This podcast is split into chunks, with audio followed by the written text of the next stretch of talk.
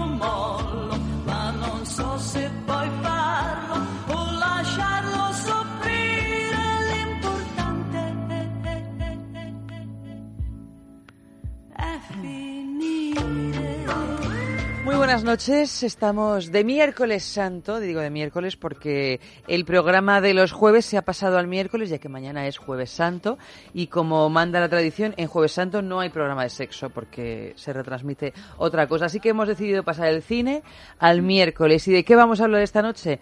Pues esta noche Andrés Arconada nos trae Frances, que es un biopic del año 1982 que rescata la figura de Frances Farmer, una actriz que no consiguió adaptarse al Hollywood de los años 30 y que pronto cayó en desgracia hasta el punto de ser internada en un psiquiátrico. Una película bastante durita pero muy interesante como casi todas las que interpreta Jessica Lange, que es la protagonista absoluta de esta película.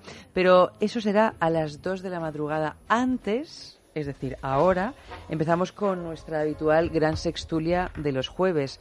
Tenemos a Alma Espinosa esta noche que ya ha empezado a abrir las revistas del corazón. Alma Espinosa, buenas noches. Oli, pues sí, es que me la habéis dejado aquí y me llamaban. Porque estoy viendo aquí a Alejandra, la hija de Terelu, que está enamorada, y entonces tengo que ver si es verdad o no. Bueno, pues es que ya hasta la hija de Terelu es famosa. Buenas Hombre, noches, claro, Auri. es que ya acaba de Buenas noches, claro. 18. Es que, claro, es que, es que no estás, no estás, no estás puesta. Aunque has Buenas ido a la peluquería Efe. hoy, no se ha puesto al día, porque yo cuando voy a la peluquería me pongo al día de todas estas revistas. Eva, Es ¿qué has hecho hoy? No, es que no es que yo vivo en un barrio muy progre. En los barrios progres no hay revistas del corazón. Es, es muy par. Tenemos todo de revistas de ecoconsumo. Ah, claro. Ese tipo de cosas. F, buenas noches. Buenas, buenas noches. Aquí en la gran sextulia de los jueves que sale los miércoles, Sí, como sí. la revista, Como los jueves. Como la revista de los jueves que sale los miércoles, sí. Es que todo ya sea por el jueves santo. nos verdad. hemos, eh, ya nos hemos proclamado un programa de humor como la revista El Jueves. Bueno, pues A ver sí. si en algún momento de estos nos, nos secuestra la Casa Real, como le hace a revista El Jueves, y vende todos los números. Bueno, de eso se trata, ¿no? De eso que te se secuestre la Casa Real o, Y el Comité de Defensa de la República. que te- Rompamos todo nos tipo de audiencias. que nos secuestren, por Dios, no físicamente. Si nos tienen que secuestrar, que, se encuentre, que secuestren el podcast. No, bueno, que secuestren, sí, sí, que secuestren a Malio, que, Que se sabe defender. sí. Que es el único que podría plantarle cara realmente a toda Una la vez, realeza. una vez se case ya no tiene remedio. o sea, No, no, pero hasta entonces... secuestradores. Es como lo de las vírgenes, ¿no? La pócima esta de las brujas que necesitaban siempre una virgen. Aquí, para estas cosas, mejor un soltero. Hoy ya se ve que no está llanta y nos lo vamos a pasar aquí. ¡Bravo! Desfase, desfase. En fin. Bueno, pues... Despelote. Esta noche, ¿verdad? Sí. También te pueden secuestrar a ti, que estoy pensando que tú también estás soltera. Bueno, sois muy secuestrables las tres. No, me refiero soltera legalmente Sí, legalmente, legalmente. ¿no? sí, o sea, Mario y a ti sois los candidatos para el secuestro, para el secuestro pueden. del podcast, Me pueden secuestrar. para que rompamos las A mí me audiencias. encantaría. Porque lo iría tuiteando todo en el momento. Sí, sería un En vivo. secuestro. Me parece que me han llevado a Zarzuela 231, carretera de Moncloa. Yo no sé dónde está la Zarzuela, la verdad. Sí me he preguntado, ¿pero dónde está el Palacio de la ¿En Zarzuela? el Pardo? Te lo digo yo. sí. He estado algunas no veces, sé. sí. Bueno, vamos. No es que seamos íntimos, pero. Pero vamos, alguna vez, Sí, en sí. algún cóctel ha Oye, qué caído. alto es. Es alto. sí, sí, es tan alto que como parece. Es alto, es alto como un pino y pesa menos que un comino. ¿Qué es? Bueno, a, a juzgar por los 10 centímetros de protocolo que tiene que llevar en los tacones Leticia, ¿no? ¿Ah? Porque hay un protocolo de cuántos tiene, cuántos centímetros tiene que llevar ella en los tacones. Y creo que eran una barbaridad como 10 centímetros. Y aún así, la diferencia es sustancial, ¿no? Entre La ambos. reina tiene, Leticia tiene algo también como esta fragilidad, eh, como de, de- de- de mujer tan delgada como Isabel Preisler, que no sabes si Que se va a Pues desmontar. Le ves le das la mano un poco fuerte como si se te va... Sí, Que ¿no? sí, sí, da la sensación de que se Hace desmonta. crash, crash, crash. sí, sí, sí. Bueno, a lo mejor llevan la misma dieta. Mm, No tal sabemos. vez. La famosa, Isabel Preisler. Bueno, yo la recuerdo una vez dieta real filipina. claro. la dieta no real comer, filipina. Pero no yo comer. recuerdo que la dieta de Isabel Preisler, eh, en un momento dado, yo no sé en qué tipo de publicación yo leí cuál era la rutina de ella todos los días, y era una cosa prácticamente un oficio marcial, ¿eh? Yo que la tengo- despierta no sí. sé qué entrenador personal que le da un zumo de no sé cuántas no sé cuántos oligoelementos Mm. que luego hace sus dos horitas de ejercicios aeróbicos y luego anaeróbicos y pues Para tienes como ocho tiempo. horas de cuidado personal al día. Yo Claro, no tengo referencias sobre la reina. Bueno, sí, no, no, no del trato personal. Sé que es una mujer muy, muy profesional. Lo, lo era ya como periodista, pues como reina igual y una mujer inteligente y preparada. Y él, desde luego, solo me hablan cosas buenas. ¿eh? De- Pero de- de rey, rey. Sí, sí. en, eh. Eh, pero de... Así de- no nos van a secuestrar el podcast, no, Pepe. No, no, es cierto. Pero- que que un Así de... yo no sé. Bueno, luego, luego ya sí, eso nos soltamos. La No, carnaza, pero de, dila en ya. cambio de Isabel Preisler, que eh, me han dicho unos, vamos, ha llegado a tus amigos eh, que, que últimamente ah, tratan en la, La tratan mucho. con, con Sí. ella y con Cuéntanos. y con y con Vargas Llosa, que es que es una mujer Con el que Bueno, ya es hasta- conocido como el marido de Isabel Preisler. Sí, Claro. sí, el conocido como el marido de Isabel Claro, Preisler. obvio. Bueno, pues que y, y el marido de, de esta pareja de amigos que es bastante punk y es un artista y es una bueno, pues dice que que es una mujer deliciosa, simpatiquísima, súper abierta, que lo que está es harta de tantos protocolos y tan, ya que vaya, ya va Mario, que a mí me llaman y me dicen que si la ministra de Argentina me ha hecho todo un plan para cuando vayamos allí, no sé, no, si yo ¿A no quiero ningún plan, yo quiero que me dejen en paz. Y, vamos, que hablas con ella de, de cualquier burrada. quieres y ponerme ella el chándal y no salir No, de no, casa. algo me El sorprendió. Porque es que, claro, yo la he visto varias veces así, de sin nada más, o sea, de, de- ni siquiera me reconoce.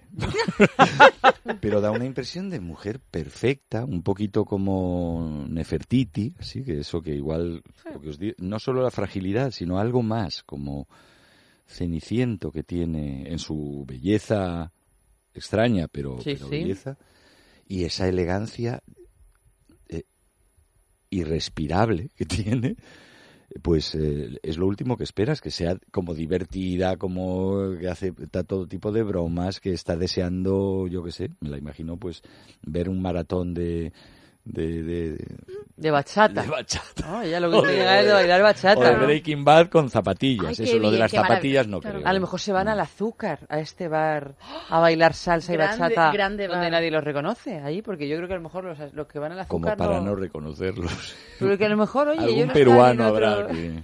que lo Y él con esa cabeza imponente, el otro día en la presentación de su libro, o sea, lo veías, además estuvo como 20 minutos sin, sin emitir un solo sonido mientras llegaba la presidenta de la fundación no sé qué y luego Pepa Bueno, que, era un... Bueno, sí que estaba todo cabeza él.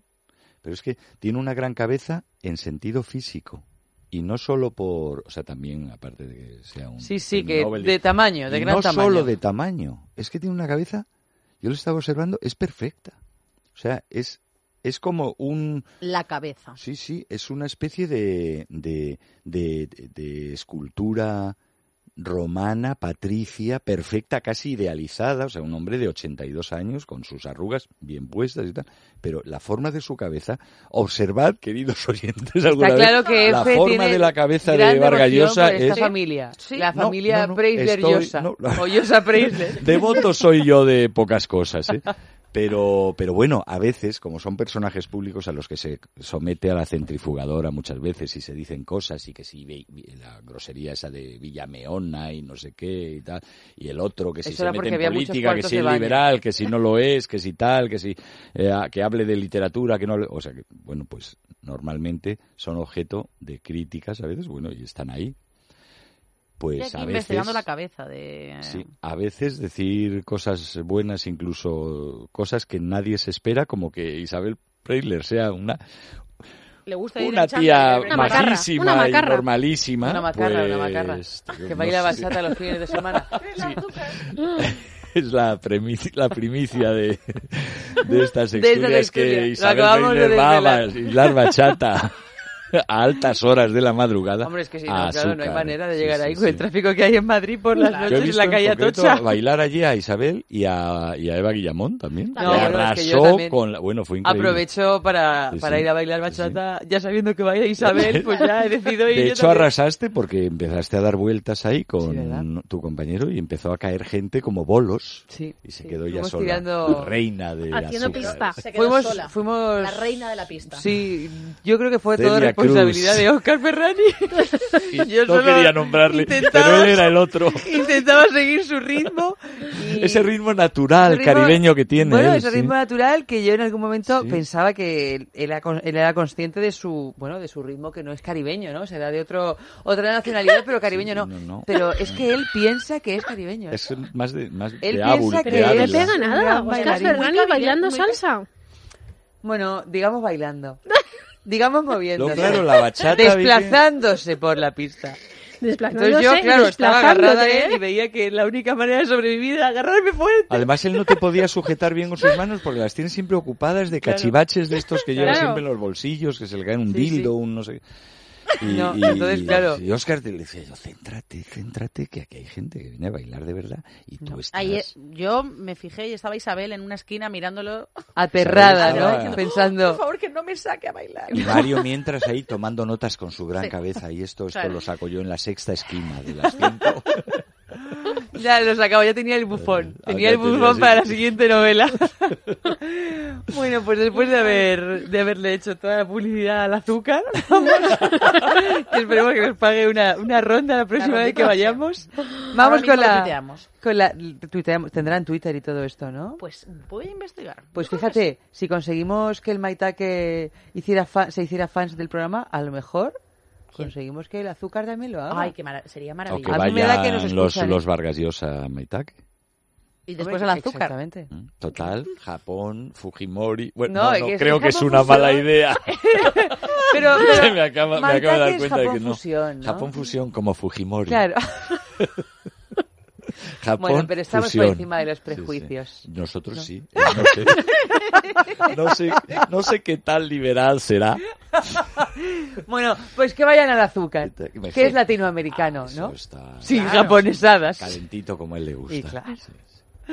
Bueno, vamos con la primera noticia de la noche, que seguimos un poco en la onda, porque resulta que más de la mitad de los españoles se considera atractivo. No sé si también de las españolas, no lo sé, vamos a ver. No lo sabemos. ¿Y con qué derecho? Esta otra mitad.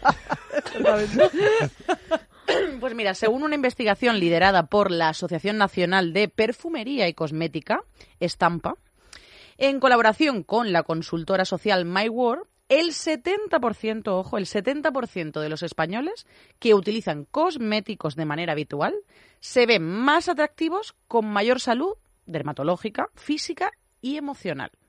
Esta investigación es la mayor que se ha realizado hasta ahora sobre el comportamiento social del consumidor de belleza. Se ha entrevistado a 8.500 españoles y españolas. Así que sí, Eva, también entra También, ¿no? las mujeres todos. Menos mal. todas, sí. de entre 18 y 65 años. De todos ellos, la mitad considera que tiene, bueno, pues un atractivo normal y hace un gasto habitual pero racional en cosméticos. Un 20% dedica más tiempo y dinero y el 30% restante no se siente satisfecho con su aspecto y su única relación con el mundo de la belleza se concentra en los hábitos de higiene. Uno de los responsables, además del estudio, afirma que cuidarse sí importa porque revierte en mayor salud dermatológica, física y emocional. lo que permite que el consumidor se sienta pues, más satisfecho con su vida en todos los aspectos, tanto laboral, tanto familiar y de pareja. Pues O sea me parece un tanto por ciento poco escaso, fíjate. Yo creo que... Y de buena. Pues sí. O sea, la, bueno, claro, pero el que es caso, los que se consideran guapos o los, que, tú son- crees que lo son. No, no, los que se consideran atractivos, no guapos, han dicho atractivos, atractivos. sí, bueno, es verdad, Han claro. dicho eh, con un atractivo normal. Un atractivo normal. Un atractivo Claro. Yo me normal. imagino la pregunta, ¿usted se considera com- com- que tiene un atractivo atractivo normal. normal? Y entonces, claro, la gente te va a decir, Dirá, por pues, supuesto. pues, pues o dirán, bueno, no, mi atractivo Esa es Pero, la- pero me es que es, va más allá la cosa, porque Sí. se considera que tiene un atractivo normal y hace un gasto habitual pero racional en cosméticos. Sí, sí, no, es que claro, ante eso, ¿qué vas a decir? Yo me desmayaría, seguramente. que el pinta uñas se lo compran en el chino. Pero luego los que... eh, Eso me ha llamado la atención. Y digo, porque un atractivo normal que es bajo, ¿no? Bueno, yo me imagino que es lo justito. No, es como... ¿Qué, qué, Ah. qué tal sa- las notas de la nena? Pues bueno, cinco, Bien, ¿eh? cinco. Ni frío ni calor. Bueno, o sea, tío. peor es tener un tres. Sí, pero sí. claro que no... Es un raspado. Que no es Y un luego tema de los nota, que- ¿no? Los que no, los que no están contentos consigo mismo, se limitan a lavarse la cara. Encima, Claro, o sea, justamente. Se, o sea, eh, se han resignado a que no tienen remedio. O, o que son o que son súper dicho, guapos y no necesitan ningún tipo No, de no. Aditivo. dice que no están Son el contentos 30% consigo restante no se siente satisfecho con su aspecto y su única relación con el mundo de la belleza se concentra en los hábitos de higiene. Es decir, han probado Bueno, pues menos mal, ¿no? pintarse, ponerse monos Que y han por dicho, lo mira, menos- esto no tiene arreglo. Pues ya, total, me lavo y únicamente Hombre, ya... yo creo que la superioridad de, de las mujeres ibéricas respecto a los hombres ibéricos es, salvo en el caso de Portugal, que no, yo no me meto con las portuguesas, pero yo creo que los portugueses Son están más o menos bien, sí. A ver, ¿qué vas a decir? Eh, Que tienes una franco-portuguesa en la mesa. Pues bueno, es- tú es que tendrás Eh. lo mejor de los dos mundos. Claro, de los tres, porque te- sí. también serás medio española ya a estas Medio alturas de la española. película. Claro, no, pero yo quiero, quiero decir que a mí las mujeres son de lejos mucho más atractivas. O sea, el fenotipo medio de aquí luce más en las mujeres que en los, que en los hombres. Sí, sí. O sea, yo Sí, creo es que, verdad. vamos, las Yo- mujeres, más de la mitad de las españolas tienen motivos como para considerarse atractivas. Para estar en los ese atractivo hombres, pues, normal. somos más, más feucos. eh. No todos, no todos, no Pero- todos. Yo apostaría, ya te digo, más por un 90%, fíjate. Pero un 90% una Auri. santa, Yo creo que santa. sí. No, es que yo creo que tú tienes... Santa sí. auricular. A ver, no, no, mm, no hay que meter todos en el mismo saco de que sean guapos, no, atractivos. Yo creo que todos tenemos un atractivo, todos. Desde luego, bueno, el, Bueno, que todo el mundo tiene su público, claramente, Sí, eso está y claro. yo creer subiría del 70 al 90, o sea, No, ya no claro. es una sonrisa, es un encanto, es una mirada, es un unas manos, un no sé, o sea. No, bueno, hay sí, sí, hay la muchas subjetividad de cosas- la, del enamoramiento. creerlo, También depende de las el copas que lleves. Yo creo, Claro. o sea, el tener cierta... Depende de cuánto tiempo lleves en el azúcar. Me lo has quitado de la boca, depende de cuánto tiempo lleves en el mucho, azúcar. depende mucho de, de lo que se crean. Porque si tú te crees eh, nada atractivo, pues No te resultas comes un aún bolín. menos atractivo. Y sin embargo, si crees que tienes cierto atractivo y lo explotas y además eh, se te nota. Sí. en ese Bueno, claro, punto es que la seguridad personal es avasalladora, ¿eh? es Y además es que fíjate la cantidad de gente que hay que es realmente fea, no normal, sino fea. Yo siempre pienso en Diego Rivera, el que fue pareja de, de Frida Sí. Kahlo. No, es que Diego Rivera no es que no fuera guapo, es que era Desagradable. un, o sea, era una cosa horrible. Y en las imágenes que hay de, Rigo- de Diego Rivera ya no es que fuera un hombre muy gordo que lo era, sino que también tenía una cara muy poco armónica. Y tú fíjate lo que habrá pasado por la cama de Diego Rivera. Claro. De pues todo. sí, el, el todo México, incluso Su propia Perú, esposa, sí. incluso su propia esposa sí, sí, llegó a pasar por su Sí, cama. sí, que eso era lo más difícil en su caso. También pasó por la de Trotsky. Bueno, Sí, si sí. así Rivera se lo quiso cargar de amiguitos. Sí, claro, ¿sabes? claro. Un dice que fue momento no Stalin, fue, pero- no fue el del No. Piolet, no fue de Rivera, pero estuvo a punto. Pero sí, no hay gente. Bueno, luego están estos que llaman la- el- los feos guapos. Ah, bueno, O sea, claro. tipos Mm. que no tienen, no son canónicos, evidentemente, Pero pero, tiene una- tienen por un ejemplo, atractivo algo yo tengo de- uno que a mí me vuelve loca ese hombre, que es Willem Dafoe. Sí. Sí, es un tío como rarito. Que realmente no es un hombre guapo, eh, objetivamente guapo, y a mí, bueno, me vuelve loca. Sí, ha hecho hasta Sean de, has- ha hecho hasta de. Cristo. Ha hecho esa de Cristo, fíjate. Mm. Sí, sí. Estábamos hablando justamente el lunes de él porque hablamos sobre María sí, Magdalena. sí. Sí, a mí me Sí. parece guapísimo. Sean Penn también es un poco esa Sí. onda, ¿eh? Mm. Así no, de no, estos los hay, los hay, Sí, no sí, todos son Marlon que, Brando, claro. que tienen encanto. Sí. muchos en el, el Sí, yo creo que con. Sean Penn tienen encanto hasta que se ponen a hablar con él, ¿no? Porque yo creo que Sean Penn debe de ser un ser realmente insoportable a juzgar por cómo terminan las que han pasado con él una temporada más o menos larga, ¿eh? Pero es que un es como que también. no, no, eh, tan actorazo, Tan tenemos tan aquí actorazo también a la Enrique San Francisco, que también le pasa lo mismo. Sí, cierto. Bueno, yo lo veo un poco menos atractivo. Yo lo Enrique. sigo viendo, no lo he pillado a- el No, atractivo Yo aún de tampoco lo. Vamos, igual con el Yo porque tiempo- le quiero mucho, pero, pero sí es verdad, tiene su, pero, Siempre- oye, tiene su además, atractivo, ¿eh? No sé dónde lo hubo tiene. una Lo tiene, hace sí. Pues que debe haberlo que- tenido que o, sí. o- o debe seguirlo teniendo Mm. porque ha, y la teni- ha salido con algunas mujeres. Mm, Con Rosarillo. sí, Bueno, por ejemplo. Claro, justo. Pero él sí. Que su madre le Bueno, el propio Bardem, ¿no? Bardem también. También. Bueno, es un, Bardem no es feo. es un nombre. No, bueno, o sea, no es feo porque Pero son esta cosa. Son- Así esta cosa racial, ibérica de que llego y, y- y ras, el Vamos, tú le empotrador. ves- Tú pero- le ves haciendo de Ramón San Pedro y no... No, No, no. No, no, un- claro. Bueno, pero también porque está ahí, ahí el tío metido en el No, y lo ves Claro. en ese peliculón por el que se llevó el Oscar, que me parece a mí una de las mejores películas de los Coen, No Country for All Men. Mm. No es país para viejos. Y está horrible, pero... Sí, sí, sí, Hace sí. mucha- Hay como algo Escobar creo que debe de estar también estupendo, ¿no? Es o sea, que muchas es- veces... Menos mal que no está Andrés, también. porque si llega a estar Andrés y llegas a decir la palabra Escobar, bueno, Me, te me ladra saca aquí. escobazos, ¿no? Saca pero yo no he juzgado, ni la he visto siquiera. No, no, no, no, pero es que no es necesario. Ya ves tú que Andrés es un hombre muy visceral para algunas cosas. No, porque le parece un desastre absoluto. Sí. y entonces es que Lo- se ha negado se a que hablemos de esa... Vale, pues nada. a que incluso lamentemos. Amalio, pon, eh, no sé, haz algo. Va- va- vamos a poner música Malio porque Andrés, Dios quiera que no nos haya escuchado porque está a punto de No, pero una cosa a propósito favor. de Champagne, que estos actorazos que dicen, joder, qué actorazo, como cuando ya se han hecho sa- vacas sagradas, Sí, sí, ya, eh, hay que atarles en corto, Sí, sí. porque luego no hay quien los aguante. Ay, por Dios. Esto es como ha pasado con lo- o sea, los dos monstruos de los últimos 30 años, que son Al Pacino y Robert De Niro. Sí, sí, sí. O sea, han empezado, como ya no hay di- director que les sepa parar y, y- o que les corte el plano, yo ya es ver que una película la protagoniza Al Pacino, no además vas. siempre es la misma, y no voy, es que, es que me, No, no. me pone, me pone nervioso Es ya. que ahora mismo que vas a ver... ya basta, o sea, no, no, tranquilo, tío, tranquilo. Haz de muerto, haz de muerto.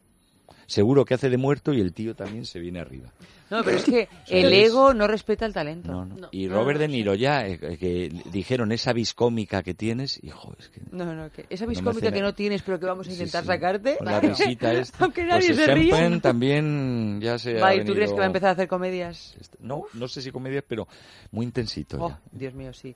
Pero yo creo que este hombre ha sido intenso Toda su vida. Incluso antes, incluso antes de hacerse genio. ¿eh? Ay, Sean, Sean. Bueno, vamos a poner una canción a ver si evitamos que la palabra Escobar llegue a oídos de Andrés Arconada. Escobar, Escobar, Las Escobar. escobas, las, escobas, las escobas. Lapidación.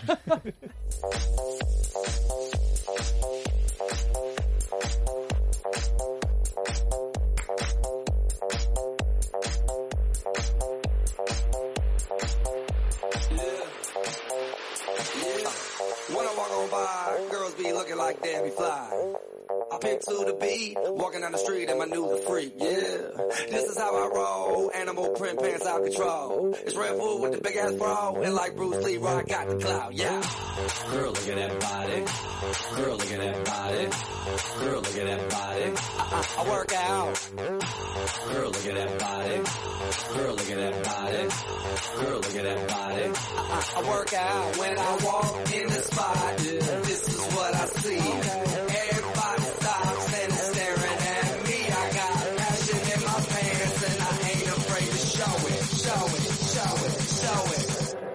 Sexy and I know it.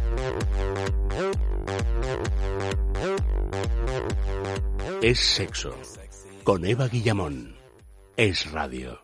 El sabor sí que lo tengo claro, chocolate, pero lo que dudo es entre una o dos bolas. Me lo recomendó el médico, así que casi es más una cuestión de salud que de placer.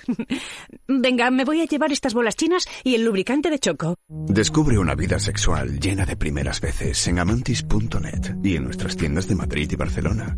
Amantis, tu tienda erótica. La clave para una piel joven, tersa y sin arrugas, Ceanum. Corrige las arrugas de forma rápida y eficaz con Ceanum, único producto con colágeno hidrolizado tipo 1, elastina y vitamina C. Rejuvenece tu piel en 10 días con Ceanum. Un vial bebible diario de Ceanum y presume de piel. Ceanum, ahora con nuevo formato, de Laboratorios Actafarma, de farmacia.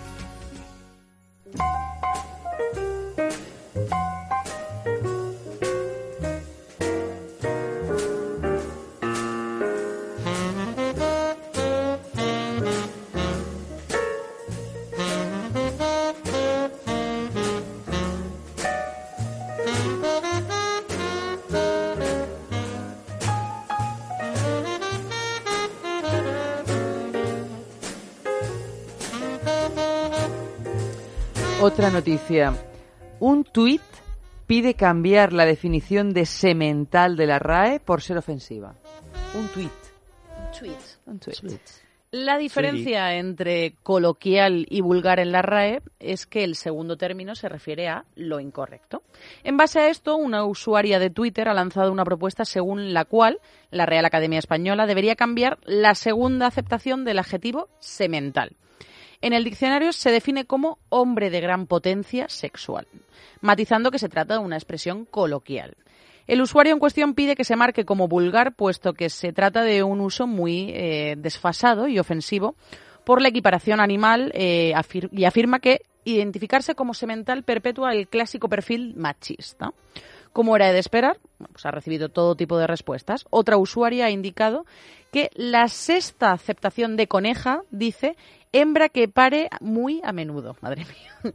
Coloquial sin especificar especie y quizás debería hacer lo mismo con semental. Otros eh, se lo han tomado con humor y aseguran que la expresión la usan con sus parejas a modo de broma y eso les parece correcto, es decir, coloquial. Bueno, pues nada, nuevamente una polémica más con lo de las acepciones de las palabras de la Mm. RAE. Hombre, ¿Coloquial ver, o vulgar? Claro. Pero de todas maneras, lo de semental. No, eh, no, se- no creo que se pueda comparar con, con coneja. Coneja. O sea, realmente, con, si, si me dices eh, coneja, me parece mucho más ofensivo que semental. Pero bueno, el- No sé si por la la definición ¿no? de coneja es hembra que pare muy a menudo. Tampoco. Es que. no tiene por qué ser humana, te Claro. refieres. Pero.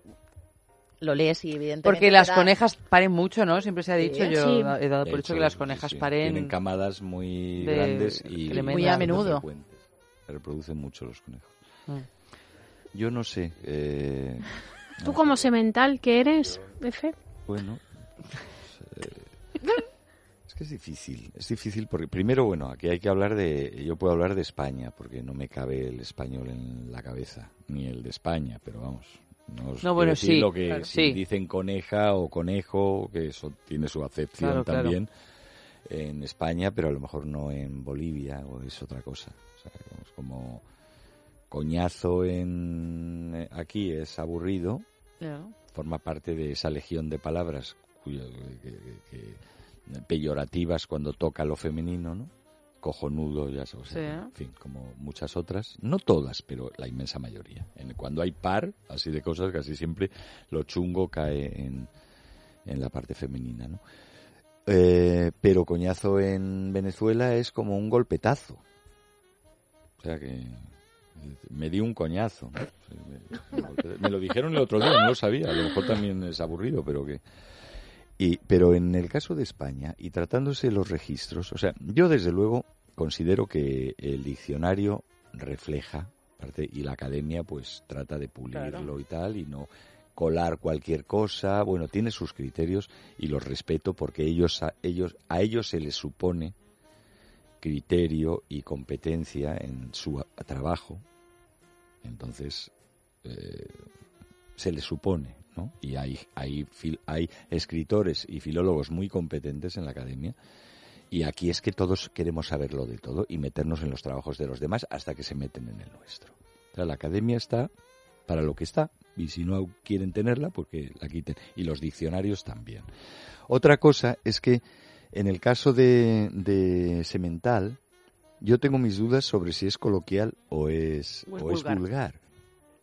Yo me inclino más por considerarlo vulgar. pero vamos, sería cuestión de debate. O sea, otra cosa es que, aunque sea vulgar, no es peyorativo. O sea, tú si a un Claro. hombre, y ahí está el problema. Tú- o sea, yo en una conversación medio, no digo no coloquial, pero en la que no hay una confianza o no me toma tres copas y nos deslizamos hacia, hacia lo vulgar, no, yo no digo, es que este como es un semental, a mí me suena un poquito mal. Y no soy un- una persona llena de prejuicios con temas sexuales, pero... Y coneja, ni te quiero decir, o sea, No, me que- parece que aplicado a una leona, ta- eh, eh, es que no se aplica. Esta leona parece una coneja o queda como una abutada o como un chistecito. Normalmente se aplica a mujeres que tienen muchos hijos. ¿no? Sí. Y, y es un poco, no, no sé si es despectivo, pero también es vulgar. Ahora bien, coneja, si es, es algo un poco despectivo. Y semental, si es, siendo ambo- ambos... Sí, semental no es es un como insulto. que No, mola. no, es, es como, claro. ser un ligón Es como o ser una macho. fresca. Sí, sí, sí. O sea, ahí seguimos con esto. ¿no? Claro, volvemos a lo mismo. Pero bueno, no es el diccionario el que tiene que cambiar, es el uso de las palabras. Y cuando el uso cambie, el diccionario No lo es que es, reflejará. es lo que eso es el diccionario que queremos eh, como al Estado que le, le cargamos con cosas que no debe ten- no, no son sus Bueno, son posturas, ¿no? Son posturas también, Sí. ¿no? Porque también hay gente que es muy filóloga y muy erudita que Mm. también defiende que el diccionario también es un reflejo de lo que pasa, pero que también puede ir a la cabeza de cosas, ¿no? De igual que se toman, o sea, yo qué sé. Pero... Bueno, bueno, es el, digamos, es el que, canoniza los usos. Un poco, quiero decir, los- Claro. los- los en- en- eh, entrar en el diccionario es entrar en el canon Sí. del léxico, ¿no? Pero, y entonces, pues claro que tiene una influencia y un prestigio y, y, una- y es una referencia. O sea, no es, no es neutral, Mm. pero tampoco hay que atribuirles. eh, es que ahora mismo lo sé, o sea, la, la academia sufre con esta. O sea, desde de no, de no enterarse nadie de su existencia a estar en, eh, en, en, en todo lo- en todas las sopas, ¿no? Como si fueran los responsables del sexismo en el lenguaje. O en los, yo, eh, hay cavernícolas y gente nada cavernícola en la academia, os lo puedo decir, eh, vamos, incluso en los, en los cargos altos de la academia, justo los que están ocupando en el equipo los cargos altos, pues son gente muy sesuda, muy, muy profesional en lo suyo, pero no los considero en ese sentido nada cavernícolas. Mm. O sea, tienen el actual director, Darío Villanueva, es un tío que tiene muchísimo swing. Sí, no- de todo nada- hay en la Viña del Señor. Pero, hay, ah, pero allí, claro. Claro, claro. De todo hay en todo esa hay. viña. ¿Tú qué decías, Alma? Que no, que, que la- a colación de lo que estaba diciendo Efe, sí que es verdad que últimamente la academia ha ido detrás, es decir, las palabras surgían en el... Pues, em, Por temas de anglicismo y estas cosas, claro, ¿te refieres? justamente. Y era, Pero y es- siempre, siempre ha ido detrás, ¿eh? que- Siempre pero es como, como, la Eva ley. decía que, eh, que también se puede eh, posicionar y empezar a decir, bueno, pues nosotros marcamos dónde... Pero normalmente siempre va detrás, es decir, Siempre escucha, detrás, claro. Sí, eso por decirlo de alguna manera, escucha lo que mm, el uso que se le da a determinadas palabras y lo modifica. Que sería bueno a lo mejor cambiar determinadas cosas, pues determinados mm, eh, términos, pues como esta, mm, además creo que estaba en la sexta posición, creo que era, ¿no? En la, la sexta definición de hembra que pues es que sí que es verdad que es bastante Es peyorativo. feuco, sí. Pero porque en la academia ya, eh, saliéndonos del feminismo, por favor, y llegando al anglicismo, ¿están registrados los términos Twitter, tweet? O sea, ¿eso ya se considera...? No ¿O sé, sí, no yo creo que ahí? alguno de ellos sí, Sí, es que la verdad no tengo, yo no tengo esa manía de irlo No, no, yo mirando, tampoco, ¿eh? Mira que me gustan los son. diccionarios, Porque ¿eh? tienen, o sea, por pero ejemplo, luego el... no estoy al tanto, o sea, es lo que leo en el en la prensa. Yo, creo que algunos de estos como Twitter y esto yo creo que están ya Creo que eh, Hombre, además lo que está registrado es tweet como, se, como suena. Sí, Tweet, como T-U-I-T. marca registrada, claro. T-U-I-T, sí, TUIT, Claro, sí. en, vez, en vez de Sí, tweet una con la españolización, ¿no? demás. que Españolización tweet es del- pío pío en Sí, sí, es- en- es- es es Claro. pío, es tweet. el piolín Claro, se es llamaba tweety. Sí, me mira. parece o Tweety no Claro, claro, Tweety. Entonces, igual que aquí Ah. hacen los pajaritos pío pío, en inglés Ah, hacen tweet, tweet. Claro, pues mira, no es, el diccionario de la RAI se moderniza, acepta tweet, hacker, chat, SMS, bloguero. Claro, el problema a veces es cómo lo escribes, porque claro, Claro, claro. si alteras la, la fonética es como lo de Girona, Sí. ¿sabes? Que entonces G, pero entonces, eh, o sea, la G es Y, pues ponlo con Y, o sea, No tiene, hay- está link, Hay muchas palabras. Sí. Clicar, eh, choni.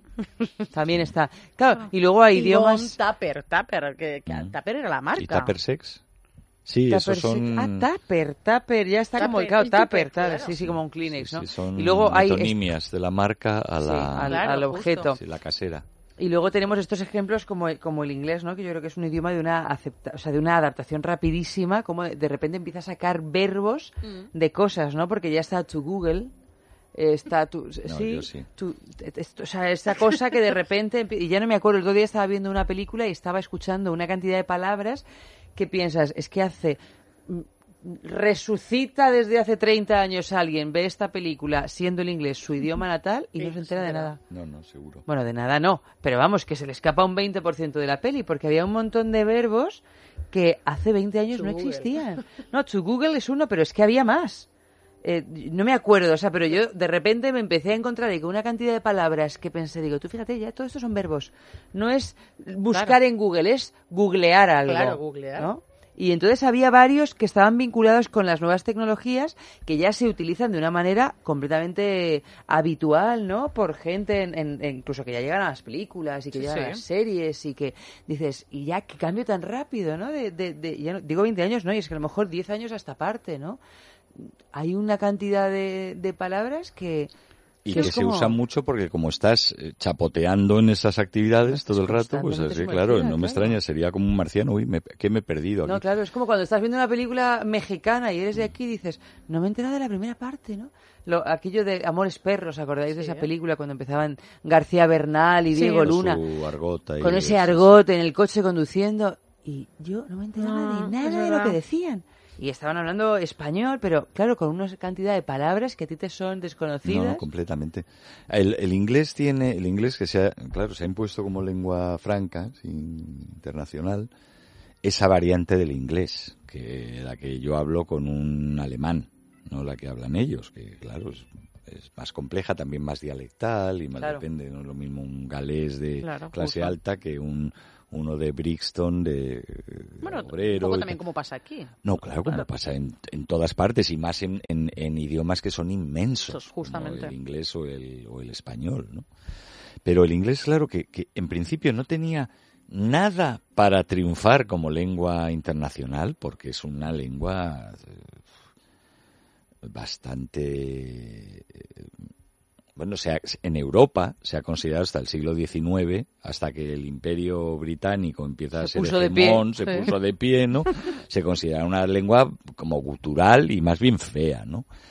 Y también rara en la ortografía y tal. Una lengua germánica, al fin y al cabo. Yo ya os he dicho que para mí la lengua germánica más bonita, eh, sin duda, en cuanto a belleza, es el sueco.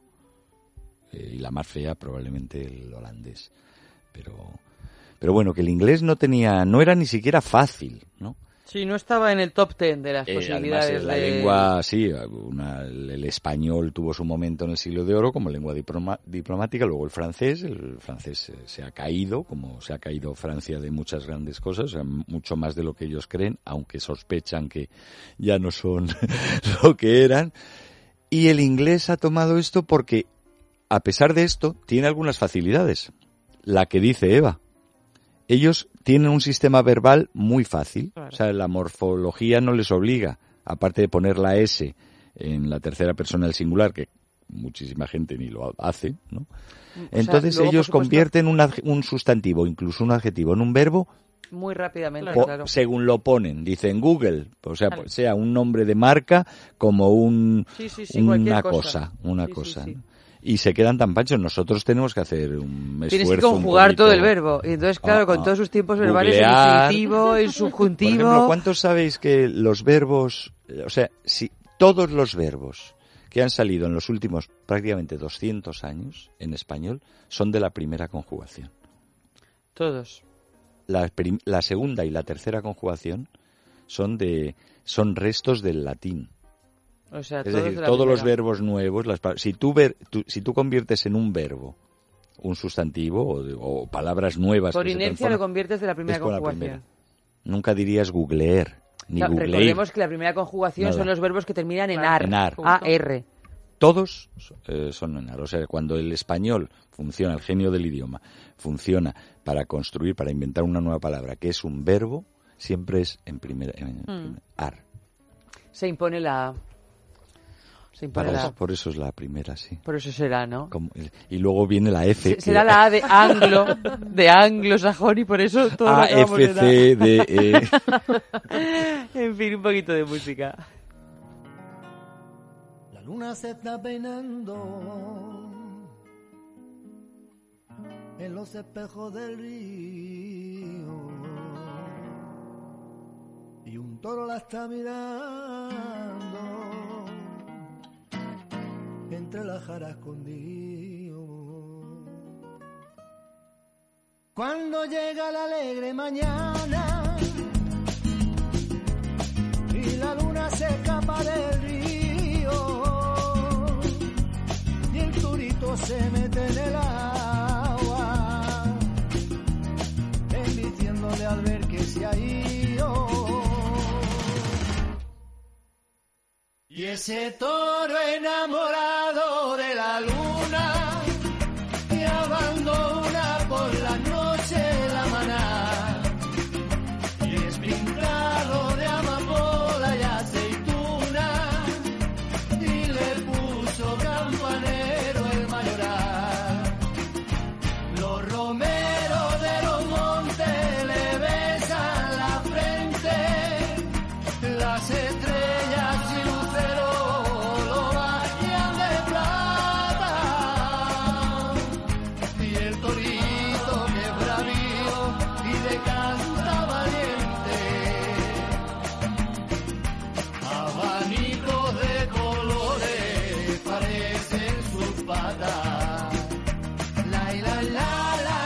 Es sexo. Con Eva Guillamón. Es radio.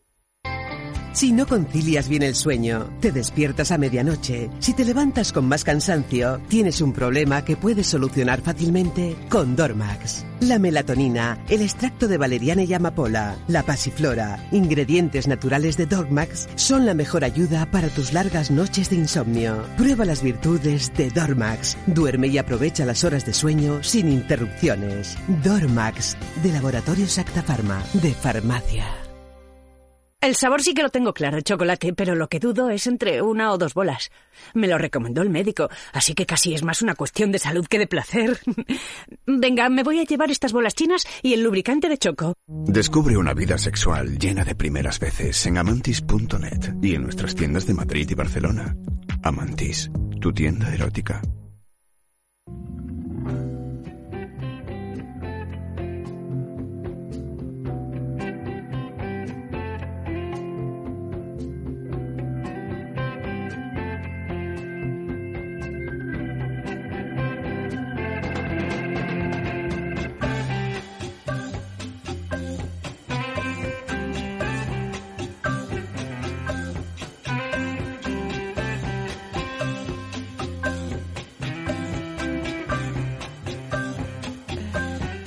Después de las tribulaciones sobre qué tiene que hacer la RAE y qué no tiene que hacer, nos vamos con una noticia un poquito más, pues, eh, ¿Más? vulgar.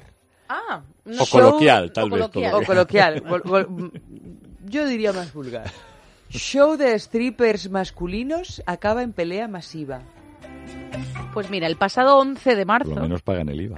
que es, que es el Día de la Madre en Reino Unido, el pub The Woodman's Arms en Middlesbrough celebró bueno, pues un show de stripper masculinos al que asistieron 100 mujeres.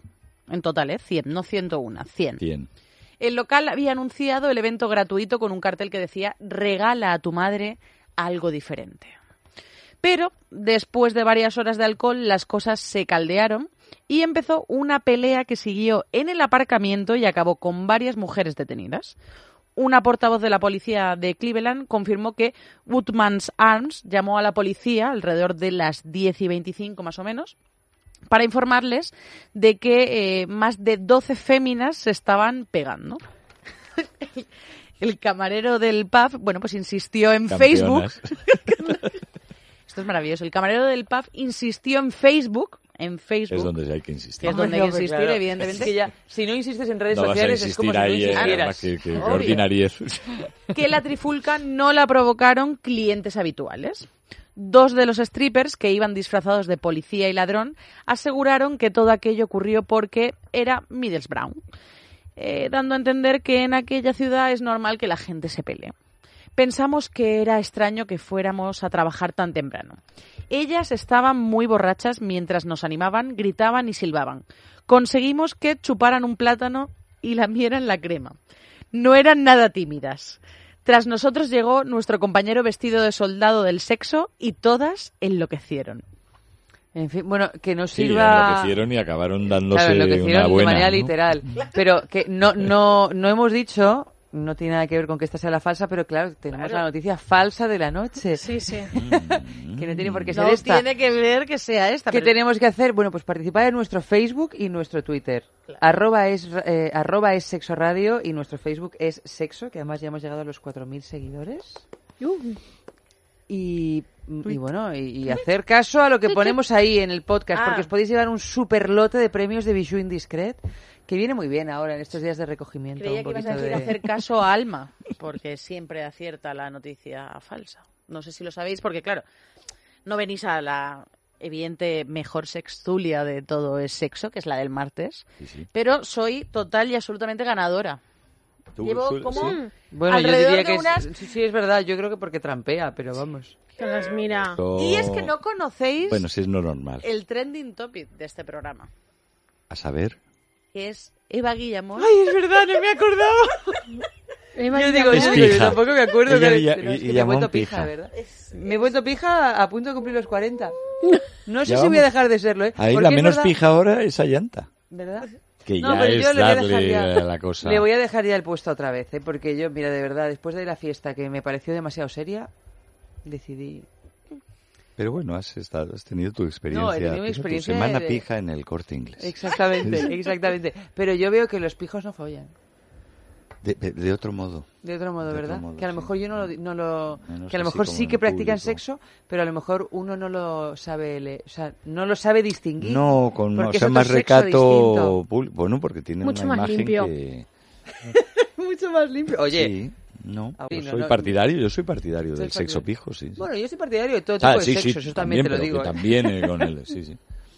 Pero esto de, vamos, es, que yo esto no lo puedo dejar pasar, Eva, perdona. No, a ver, ¿cuál es el trending ¿Cuál es el- topic? El Sí. trending topic, eh, os voy a poner en antecedentes. Mm, Ponnos. Eva Guillamón, diosa y ser que todo lo sabe. No, que todo no, pero Sí, que sí, leo la prensa. que- sí, sí. No, que leo la prensa. muy informada. Que leo la prensa. Lo que pasa es que Julia Vicario Sí, sí, sí. hace muy, bien- trampas. muy informada, muy bien Muy formada informada. y, vamos, estupendamente formada. Toda, toda, toda la prensa, de toda, toda. Toda la Eso que me es, parece señal de, importante. Toda. eso es señal de salud. Entonces, eh, Porque hay que poder con ello. ¿eh? Claro. No, así tengo yo la espalda como la tengo últimamente.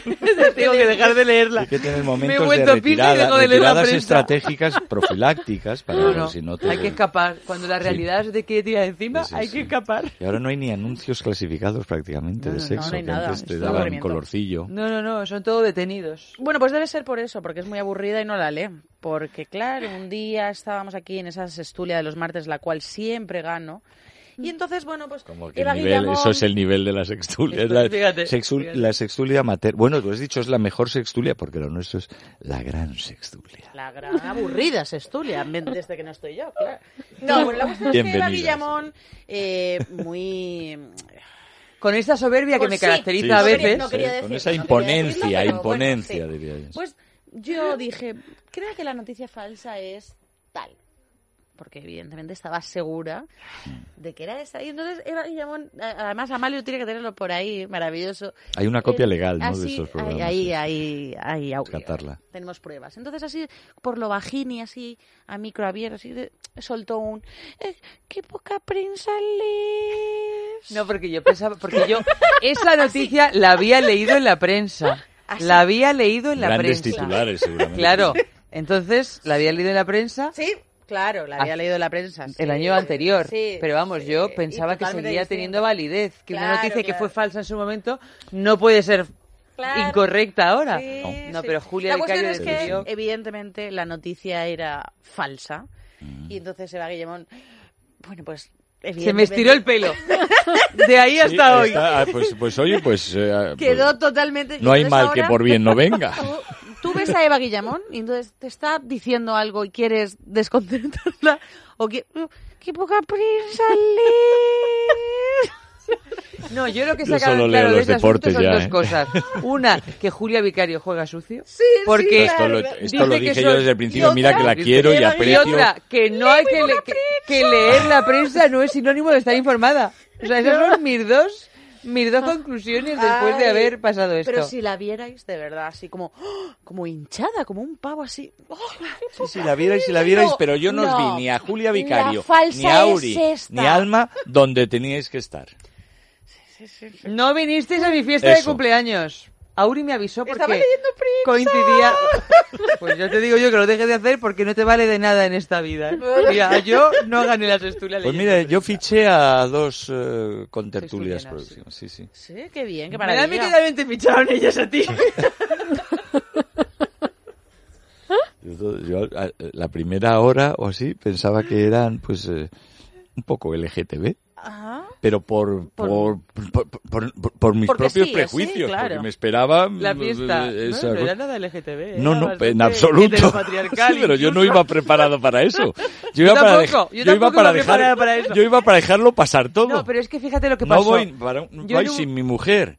Sí, Claro, tú ibas preparado para todo. No, pues pero yo, no, no, en un pero momento dado, me aterró porque yo veía que la gente me confirmaba y yo decía, vamos a ser 120 personas, no vamos a caber, yo no sé qué voy a hacer. Y luego ese mismo día hubo un montón de bajas y pensé, bueno, oye, por lo menos Pues cabemos mira. con amplitud.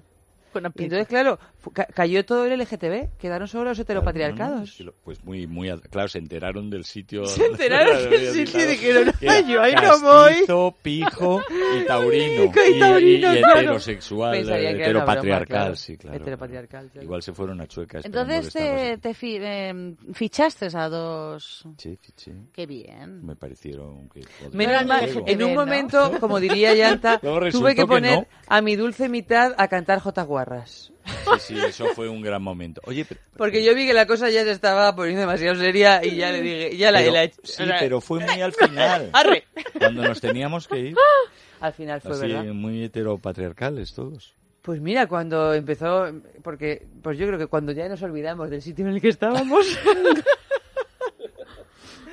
la cosa pudo empezar a muy bien fluir. Y cantamos una especie de motete en el eh, cumpleaños feliz, sí, sí. Sí, pero claro, es que resulta que como no- que era el cambio de la hora, entonces nos echaban una hora antes. Claro. ¿Hoy? ¿Y no le No, no, dijisteis es que nada? Yo es que no me di cuenta hasta que me lo dijo Isaac y me dijo, Eva, es que resulta que es que nos han echado una hora antes porque es que si esto cierra a las tres, son las dos, pero son las tres. Y dije, "Ah, o sea que no se le puede decir nada. Me dijo, creo que no. Y si te y si llega a ser al revés, que, que Pues nos hubieran echado una hora nos después. hubieran no, nos hubieran echado igual porque misma hora, sus ¿no? horas de trabajo han cumplido. Así que esto siempre pierdes.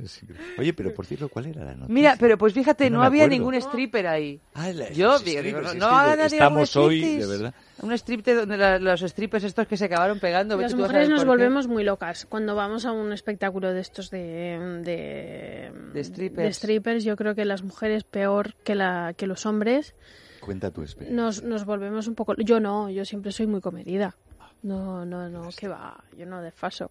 ¿Pero tú has ido alguna vez a algún show de Sí, strippers? sí, sí he ido a alguno. Pero sin volver Sí, loco ni bueno. nada. Lo dices como con pena. Hombre, Lo va a decir la primera la primera vez que vas es divertido. Crema.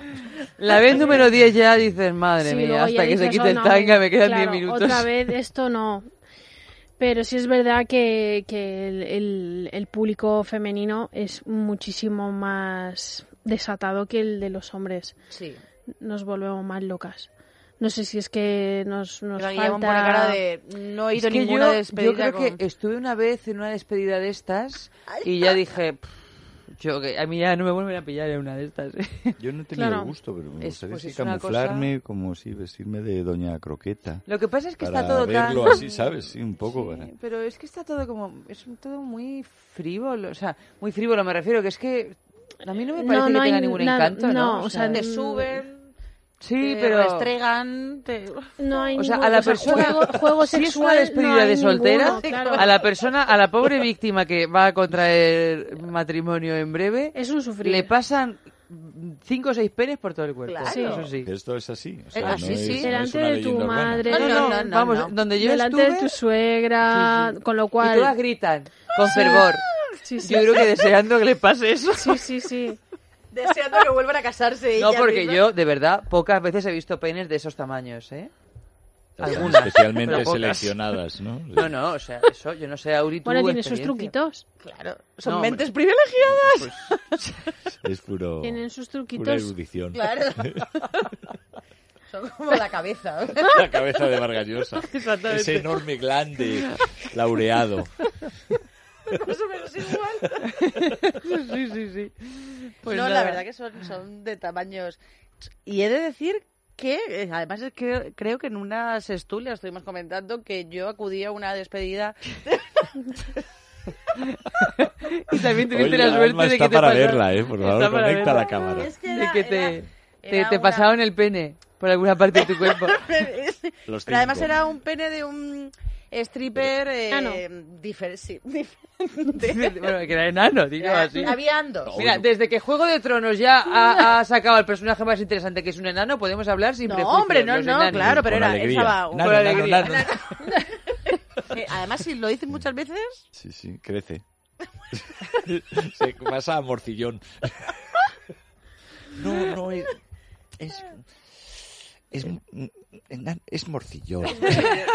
no, pues, pero te aseguro que eso era eso. pero ¿qué sí que era pasaba? morcillón, ¿eh? Era apoteósico. Pero con un Es decir, enano. Lo de no va todo a. Y además bueno, el yo- contraste. A la claro, cabeza. claro. Yo- No, ya- mira, no, yo- Ya no por el contraste, porque además habían dos. No, no, no, no. Estaba él Pero y yo también- estaba otro, además, un, Que también un era- negro bien. Un enano eh, negro. un- sí. Y eh, Y estaban ahí, ¿no? Piernas. Se daban la mano. No, pero te digo que yo, yo nunca he visto ningún ningún strip, o sea, ningún striptease de estos con enanos. Pero en un momento dado a mí me contrataron un hace tiempo ya, ah, desde que empecé con el programa este, o sea, nunca me habían contratado para estas cosas, pero en un momento dado, durante dos en dos ocasiones me contrató una dominatrix muy muy famosa en parece ser eh, aquí en, en Madrid y estuve en dos sesiones de BDSM en unas grutas que hay gigantescas y haciendo fotos. Yo me Las tenía que llevar la cámara. ¿no? Las cuevas de Luis Candelas. No, no, no, no, yo pensaba que estabas ahí. no, no, no, no, no, no, no, no, no, yo estuve solo Es eh, haciendo incapaz. fotos. Y entonces me yo me llevé mi cámara, me daban ellos la tarjeta y cuando me avisaran yo me tenía que ir. Yo conocía a una persona que estaba allí, que fue la que me recomendó y tal, pagaban bastante bien y yo pues decidí ir. Hombre, claro. Y había dos enanos con unos penes que yo de verdad no sé si eso era natural, pero si eso era natural, no, eso no está en un, en un ser humano que tenga otra medida, no, no, no tiene esos penes, ¿eh? Pero- pero- No, no, sí, yo me quedé. Dios aprieta pero no ahoga. Mira, una cosa que vamos, ya me tuvieron que llamar hasta la atención porque me pare... no me parecía No, no. Sorprendente. o sea, no, no, con la cámara, no. Todo el rato ahí. Sí, ahí se- No, no, pero de verdad, ya, No pero llamaba No, la bueno, es atención que, claro, es porque, porque era un pene, atención. pero, gi- pero Gigante, gigantesco, ¿eh? no, no. Gigantesco. Doy fe. Doy fe que yo. Yo No sé si era el mismo de que el mío. desnudos, así. No Yo solo tengo- esos. No tengo yo una imagen. Entonces, claro, Pues mi- mejor que mi- no te la hagas. el 100% de los enanos que yo he visto que han sido dos ahí, o sea, tenían unos penes gigantes. O sea, si a mí me preguntan, digo, sí, sí, el 100% de los enanos penes gigantes. Para ti es el 100%. Para mí es el 100%. Pues ya, yo ya, con el mío son tres. O sea, el 300%. Con el mío son tres, ojo, pero era apoteósico, era como... Sí. Es que Claro, pues en, en el mundo lo- porno tienen su, su Sí, gran, eh, sus grandes seguidores. Es que en el Pues mundo el porno mundo- todo, el todo- mundo todos tienen sus grandes seguidores. Sí, sí, pero La mujer que- es gorda, la mujer sí. es flaca, los hombres gordos, los hombres flacos, los hombres homosexuales que de repente les gustan las mujeres, los hombres heteros que se lían con los hombres. O sea, es que Pues- todo Pues sí. tiene Todo una, Si una- creías que no tenías seguidores, No, no, no, pues es- ese 30% que no se considera Claro. atractivo, Ve pues porno nada, de ponte hacer que porno, tiene ponte a hacer un porno estilo de porno, una- un sí, estilo sí. de porno, porque es que todo, cualquier cosa que Hombre. se te ocurra, ya hay un ciclo de pelis porno. Exprofeso. Es, es- es En fin. Un poquito de música, Amalio, y nos vamos rápidamente a la última noticia de la noche.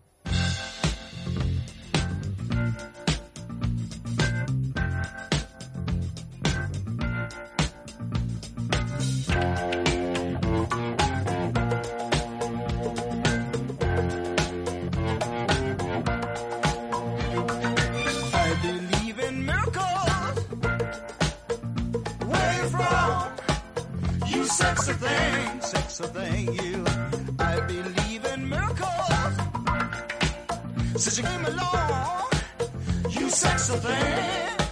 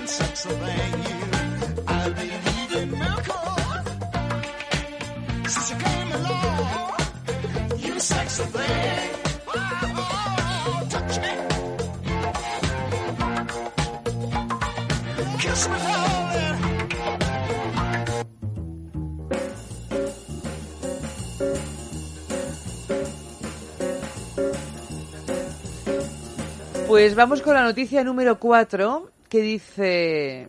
mm, Ah, ¿no? ¿no? no nos da tiempo, Amalio. Dice Amalio que no nos da tiempo. Es que nos hemos pegado un. Ah, tenemos que hacer la de- votación. Bueno, pues nada, pues nada. nada, no, pues no la- vamos con la noticia número 4. Menos mal que Julia ya hemos leído la falsa. Menos mal que yo he mirado antes cuál era la falsa porque tampoco me acordaba, pero ya sí me acuerdo. Bueno, pues hacemos un repaso de los titulares. ¿Cuál es la falsa? Noticia 1. Más de la mitad de los españoles se considera atractivo.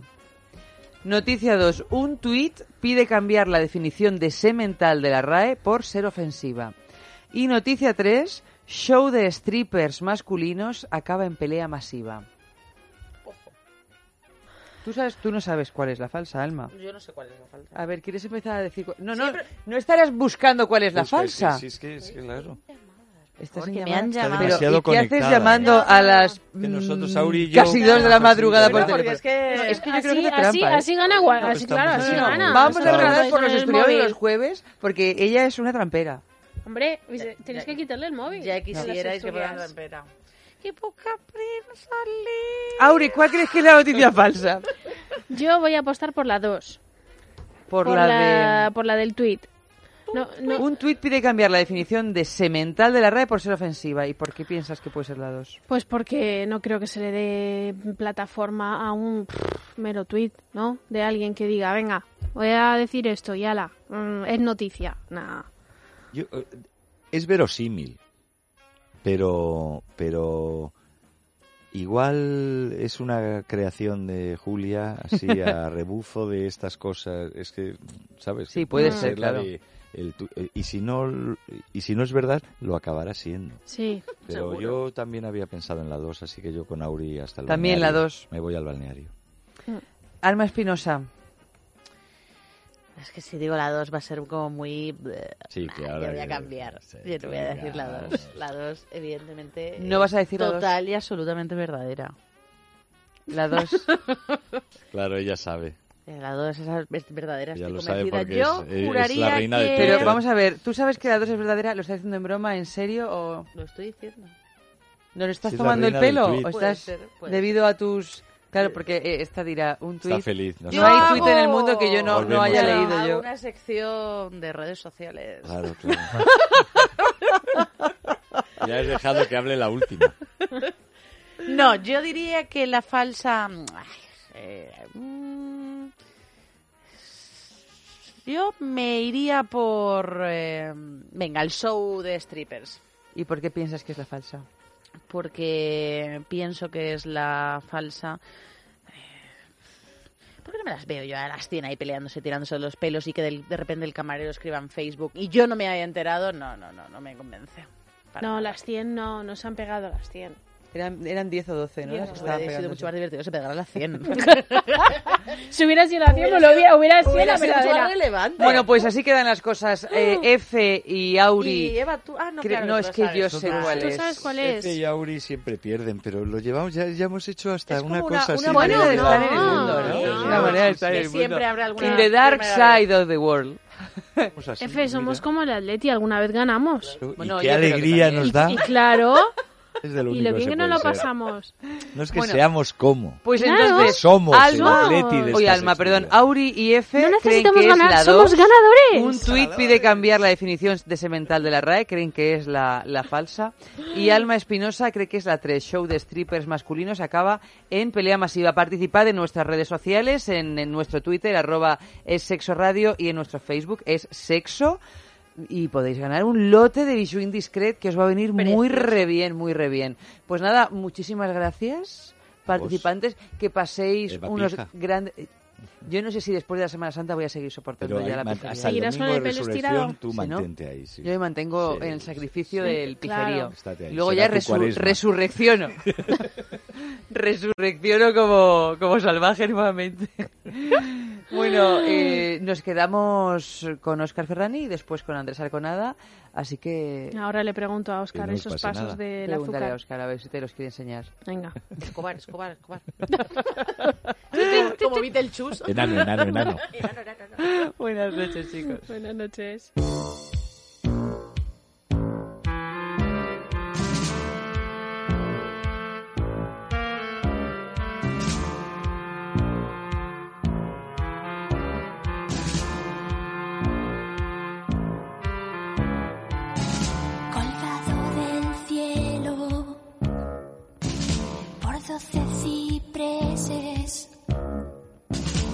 Doce apóstoles de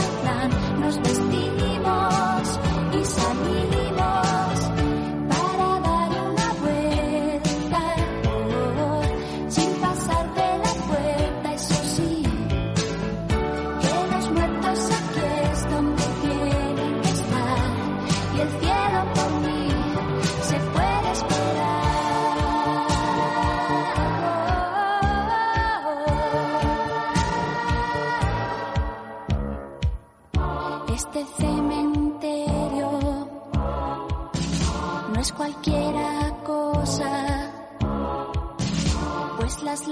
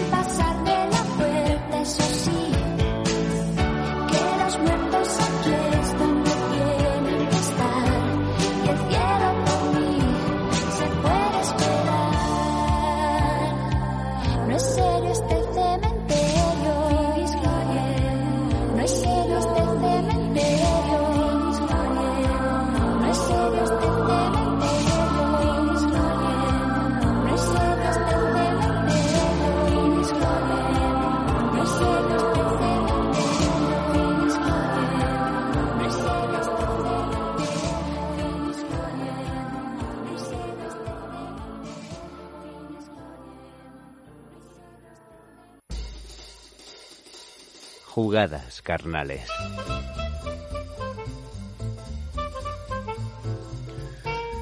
Bueno, que terminamos la semanita de jugadas carnales una noche antes de lo acostumbrado. Eso no quiere decir que a partir de ahora se abra la veda en lo que a sensaciones, jugadas, juguetes y similares se refiere.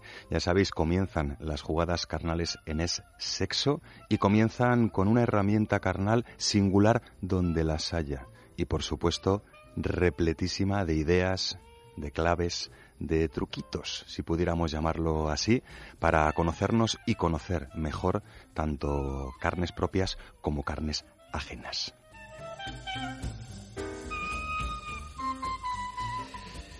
Bienvenidísimas sean todas las orejillas sexuadas, por lo tanto, a otra entrega de jugadas carnales, con una herramienta carnal eh, protagonizando la entrega inspirada en el reflejo de los rayos de la luna en un estanque.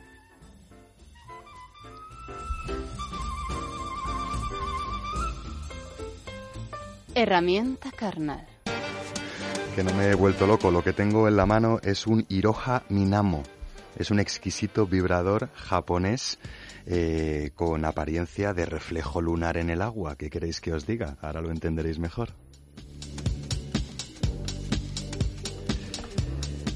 Minamo es de la serie Iroha e Iroha es de la marca Tenga, que nos sorprendió hace relativamente poco siendo los pioneros en una nueva forma de asistencia masturbadora masculina, de juguetes masculinos. Abrieron el paraguas a otras sensaciones, a otros cuerpos, a otras plataformas orgásmicas y crearon la serie Iroha, compuesta de dos eh, exponentes. Hoy en la mano tengo a Minamo y Minamo eh, tiene una forma, podríamos decir, de pirulí al cual hubiéramos aplastado por los lados, haciéndolo un poco más planito, y en uno de cuyos lados hubiéramos creado una suerte de ondas, de ondulaciones, como ondulaciones de los valles, cuando hacemos dibujos de niños para, de niños pequeños, ¿no? En ese sentido podríamos hablar de un dildo, sí, pero bueno, un dildo con pinta un poco aspecto de polo, alargado, sin palito, y por supuesto con la punta bastante redondeada. Esto no es más que el principio porque Hiroya pues está creado en un delicado tono azul que bueno es lo que pretende junto con estas ondas crear la ilusión o la metáfora de ese reflejo de la luna en el agua. Ya sabéis cómo son los japoneses. Aquí no acaba todo porque esta herramienta carnal está recubierta toda ella de suavísima silicona eh, tratada con última tecnología, con un sistema para repeler el polvo y además con una textura eh, extraordinariamente blandita, puesto que Hiroya es el único juguete, la única herramienta carnal vibradora que ofrece una textura de cámara de aire entre la estructura rígida del motor de su interior y el material de contacto directo, la silicona, hay una deliciosísima cámara de aire que ofrece unas sensaciones de lo más acolchadas y que permite retransmitir vibraciones de una manera tremendamente original. Su longitud total es ligeramente superior a la de un Bolivic, eh, unos 15 centímetros aproximadamente, pero tenemos en cuenta que la parte más baja del juguete eh, ofrece los dos mandos de control. Mandos de control muy singulares porque además de ser minimalistas y elegantes hasta donde los haya, son de tacto metálico, puesto que Hiroya es completamente recargable a través de su elegantísimo estuche rígido que sirve a su vez como cargador, enchufándolo al USB o a la red y alimentando las baterías de litio de este Hiroya, pues sin necesidad de dejar ningún agujerito, ningún mini jack en su diseño. Lo que, por si fuera poco, hacen eh, de este vibrador con cámara de aire japonés eh, una herramienta completamente salpicable y completamente sumergible. Salpicable y sumergible en la ducha, en la bañera o en, nuestras propias profundidades o en profundidades ajenas o en superficialidades húmedas propias o en superficialidades húmedas ajenas. Anatomía carnal. Bueno, pues imaginaros esta varita hiper suave e hiperacolchada con tantas formas distintas de vibración aplicada en genitales masculinos, genitales femeninos, áreas perigenitales masculinas y áreas perigenitales femeninas. ¿He dicho dos veces masculino y femenino? Puede ser, pero vamos, que sienta bastante bien en cuerpos de ellos y en cuerpos de ellas, pese a que su diseño puede ser que ofrezca más posibilidades, más matices en cuerpos de ellas. En ese sentido, lo iremos viendo en las distintas jugadas, pero podremos utilizar Iroya en su parte más alargada, de forma plana, podríamos decirlo, paralelo a una vulva, y utilizar sus ondulaciones para estimularla de forma combinada en sus distintas plataformas, en movimientos de vaivén o de presión sostenida. Podremos también eh, aplicar Iroya en distintas partes de los genitales masculinos, o incluso utilizar eh, su textura enormemente acolchada para presionarlos en una u otra medida y regalarles unas u otras formas de vibración. Anatomías genitales de forma más conjunta, de forma más pormenorizada y anatomías, os decía, perigenitales e incluso metagenitales. Gracias a la cámara de aire de este Hiroya Minamo o de este Minamo, eh, podremos eh, utilizarlo como un puntero y aplicarlo en áreas tan sensibles como podrían ser los pezones, como podrían ser eh, la nuca, incluso, como podría ser, por qué no decirlo, el propio cuero cabelludo, ¿no? Tanto utilizándolo como puntero como en plano infinitas anatomías carnales dispuestas a ser afectadas por las caricias acolchadas y vibratorias de esta herramienta carnal tan singular, de esta especie de semidildo vibrador acolchado en silicona.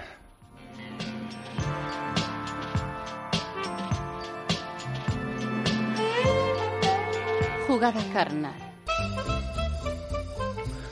Como os estaba adelantando, utilizando esta especie de reflejo eh, de luna en el agua, este dildo planito, alargadito, redondeado en su extremo, utilizarlo por uno de sus laterales, utilizarlo en paralelo a la vulva. En este sentido podremos simplemente apoyarlo en el centro, cubriendo labios menores, labios mayores y clítoris, y en- encontraremos sensaciones distintas si hacemos movimientos de derecha a izquierda o si hacemos movimientos de arriba a abajo, en paralelo a la propia dirección de la vulva fácil de decir, eh, tremendamente explosivo de digerir, si tenemos la paciencia suficiente para realizar estas jugadas carnales sin pausa pero sin prisa, que a veces eh, el automatismo de querer ir más deprisa pues eh, nos puede hacer perder los matices y el tránsito preorgásmico que ofrece este tipo de jugadas, este tipo de maniobras sobre los genitales externos femeninos.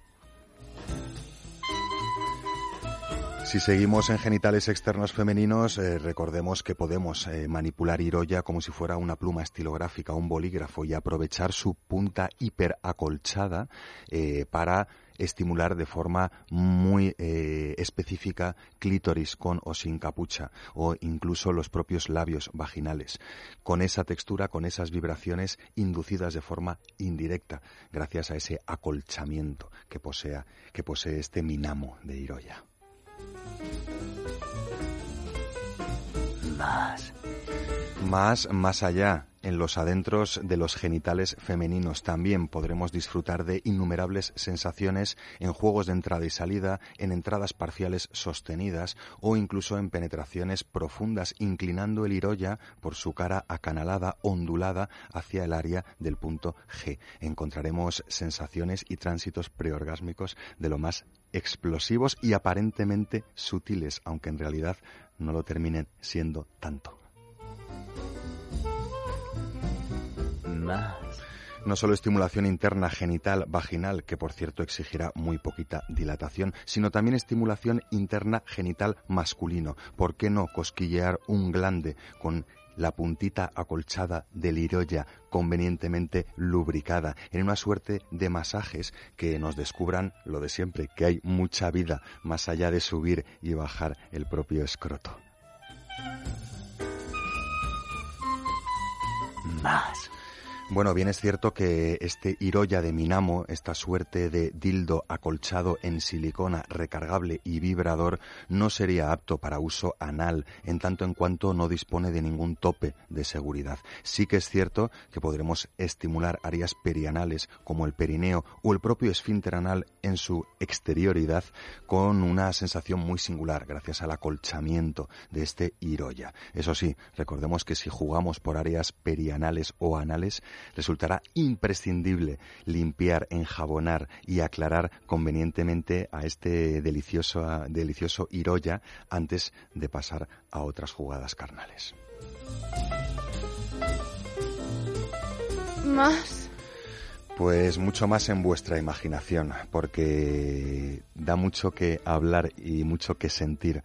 Un juguete tan blandito, tan alargadito, eh, tan estrechito pero onduladito y sobre todo, eh, pues bueno, tan eh, con un diseño visual tan agradable, ¿no? Tan apto para personas pues no familiarizadas con vibradores, ¿no? O que no gustan de juguetes muy explícitos. Derroche de sencillez compleja y derroche de funcionalidad con este Hiroya en cuerpos masculinos, en cuerpos femeninos, en acciones externas, en acciones internas debajo del agua o incluso en la profundidad, puesto que es sumergible hasta casi un metro. Más.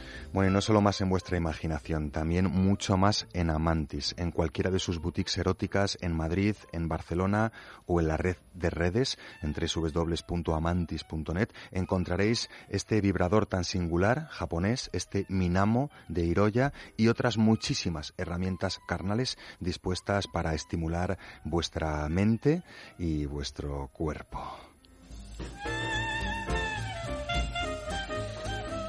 Y también será gracias a Amantis que podréis recibir, no esta, pero bastantes otras herramientas carnales en vuestra casita a cambio de cero euros. Un completísimo lote de juguetería sexual cortesía Amantis está esperando para llegar a tu casa si participas en el concurso semanal de Amantis en Es Sexo. Busca el concurso Amantis de la semana en nuestras redes sociales. En Twitter es Sexo Radio, en Facebook es Sexo programa de radio, encontrarás la pregunta Amantis de la semana. No tienes más que responderla con un sí o con un no y esperar a que termine la semana para ver si alguien del equipo de sexo se pone en contacto contigo y te dice que entre todas las respuestas acertadas, la tuya ha sido la premiada con un generosísimo y variadísimo lote de herramientas carnales cortesía Amantis. Y cortesía Amalio Varela, que ha estado los mandos técnicos, ha sido posible que escuchéis esta entrega de herramientas carnales. Óscar Ferrani a las cuerdas vocales y los dos juntos con otra herramienta carnal nos veremos los oídos eh, el lunes que viene. Hasta entonces, muchísimas gracias por jugar con nosotros. Buenas noches y buen sexo.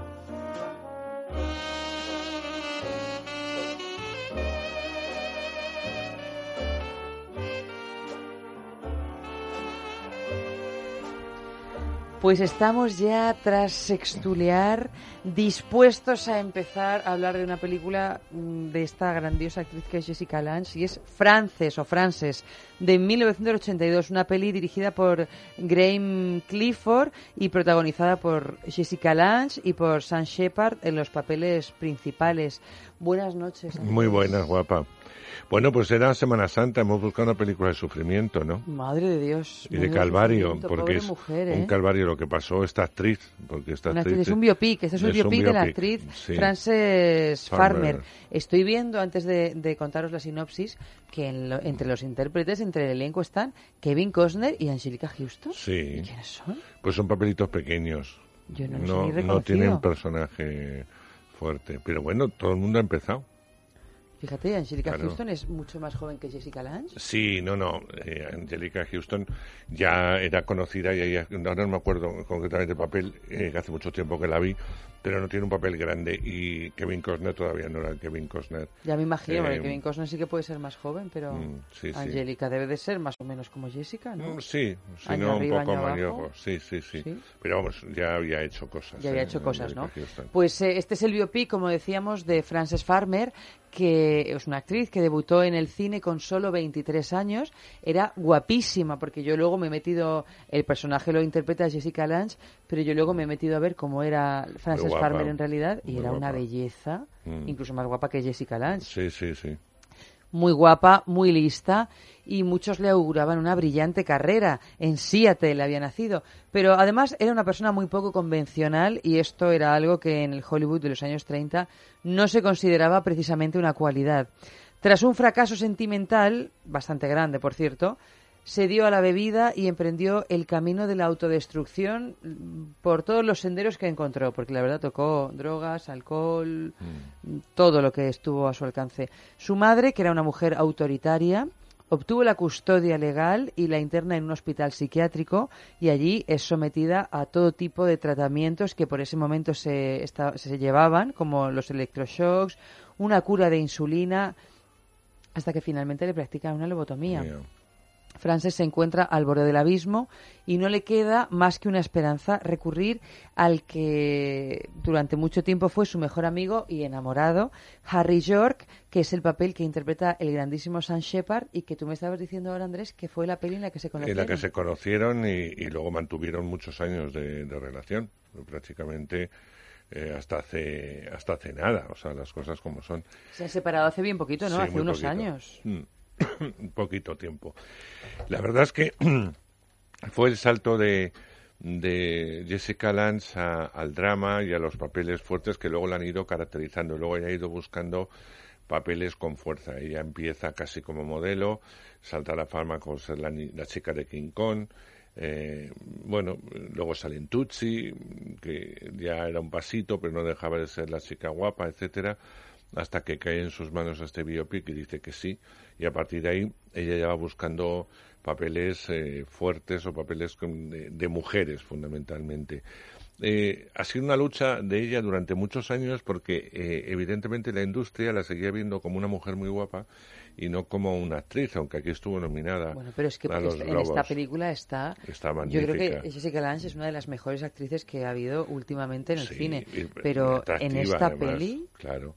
Es que está grandiosa. Luego, lo- luego logró hacer el cartero siempre llama dos veces, Sí. el nuevo remake y tal, pero que le, le costó muchísimo el llegar a ser eh, o se- considerarse como ser actriz. Es ahora quizá en su madurez cuando la- todo el mundo la considera como una actriz estupenda y muy atractiva, porque a pesar de los años sigue No, siendo está guapísima. una mujer atractiva que nos ha tocado, por otro lado. No, o y la hemos podido ver en, en American Horror Horror, Story, Story, en las está- cuatro primeras temporadas. Estaba maravillosa. Estaba soberbia en, en distintos eh, eh, personajes, ¿no? Y la vimos recientemente, tú no has visto mm, esta, pero la deberías ver cuando puedas y cae en tus manos, que es eh, el supuesto, no, el, el enfrentamiento que tuvieron Bette Davis y Joan Crawford. No la he visto la serie, no recuerdo cómo se llama, pero sí que eh, tengo... Face, se llama Face. Face. Pues Sí. tengo No, muchísimas... Face no, Foyt, eh, F- F-U-D, F-E-U-D, Feud, algo así. Foyt, Eh, ok, pues Foyt. Tengo Eh, muchísimas ganas de verla. Pues ella hace... es una serie cortita, además, ¿no? Sí, de seis episodios me parece que son. Eh, ella hace de Joan Crawford y Susan Sarandon hace de Bette Davis, ¿no? Y bueno, es que no se puede estar mejor. O sea, ella es Joan Crawford. Es una cosa curiosa. Es más Joan Crawford que la propia Joan Crawford. Es más propia Crawford que la propia Joan Crawford. Quiero decirte que, que, bueno, que ha encontrado un filón en la tele, en estas series o en estas miniseries, en donde le dan papeles a su altura, porque el cine hace tiempo que no Pero le esto llama. le, le ha pasado a muchas actrices, ¿no? Ya de una edad Menos a Meryl. Streep. Bueno, Meryl Streep es que, claro, como la, la tocan todos los todos. años, pues Es decir, yo creo que algunos de los papeles de Meryl Streep pues se los podían dar a Susan Sarandon, se los podían dar a, a, a Ya es la Lange. obsesión por Meryl Streep, Es que es una actriz todo. grandiosa, pero que, pero que bueno, que, que hay más actrices, Sí, ¿no? por eso te digo, es que todos los papeles de mujer un poco más adulta y tal se los dan a ella. Incluso papeles superiores a su edad, cuando les corresponderían a otras actrices que están en, en activo. Pero bueno, todo va a parar a ella, pero el resto las tiene un poco abandonadas y afortunadamente esta televisión por cable que, que hace unas series estupendas con una temática que a veces supera eh, el cine, pues las, las recupera y, nos deja ver el brillo, ¿no?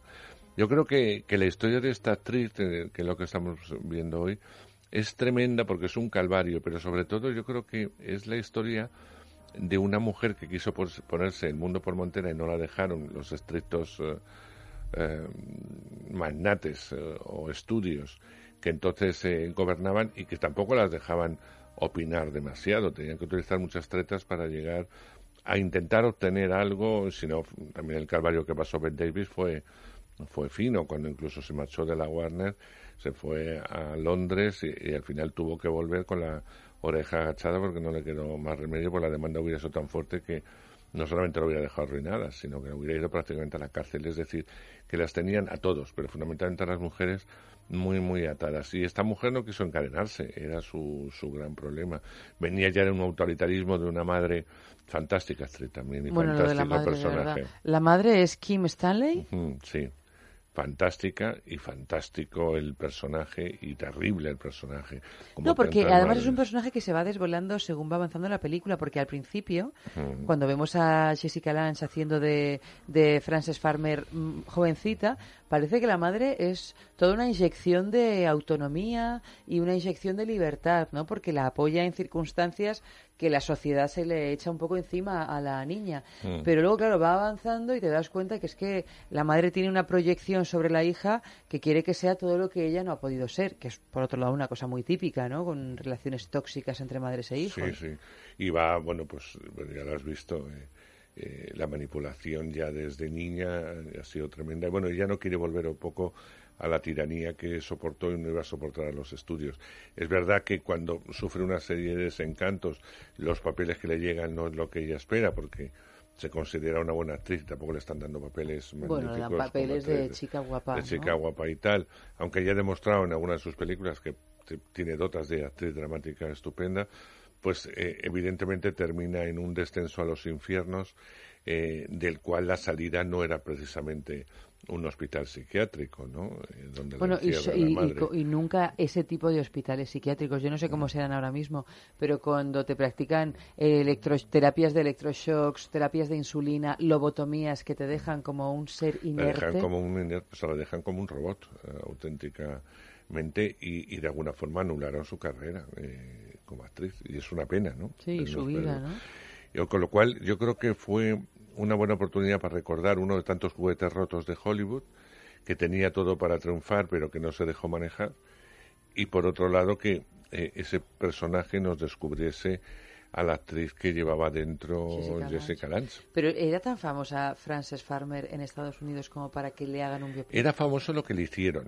Porque eh, aquí yo era la primera hicieron. vez que tengo noticias Bueno, de esta. Estaba en una, en, eh, claro, en una década, eh, como tantas actrices de esa década, que si no ves las películas o aquí por lo menos no se proyectan, pues bueno, puede caer, caer en el olvido. Eso está, eso está raro y lo que pretendió la industria es que cayese en el olvido.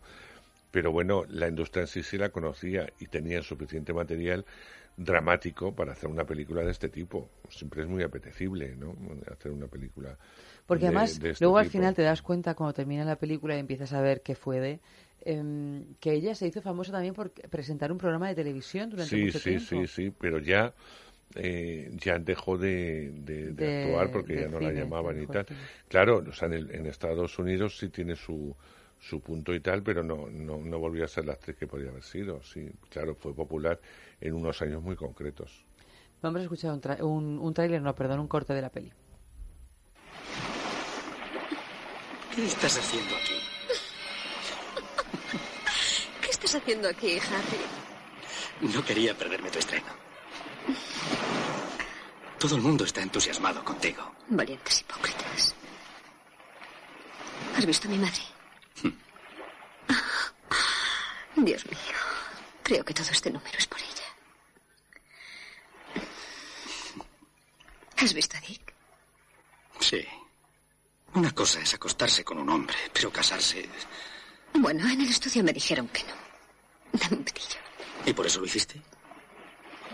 ¿Quién iba a pensar que por una vez tendrían razón, Harry?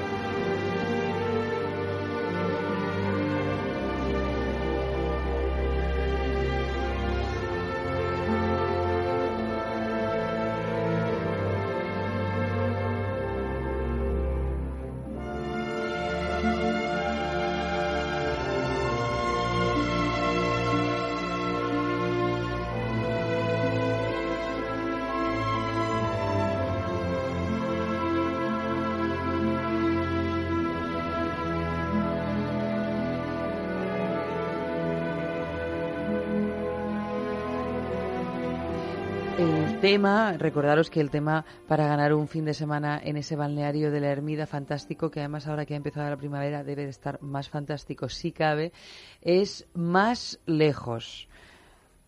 Participad en redes sociales a través de nuestro Facebook es sexo y de nuestro Twitter arroba es sexo radio y como os decía una vez al mes sortearemos entre todos los que hayáis escrito un tema con bueno, con la frase del día, un fin de semana para dos personas en régimen de alojamiento y desayuno en ese fantástico balneario. Así que esta noche más lejos.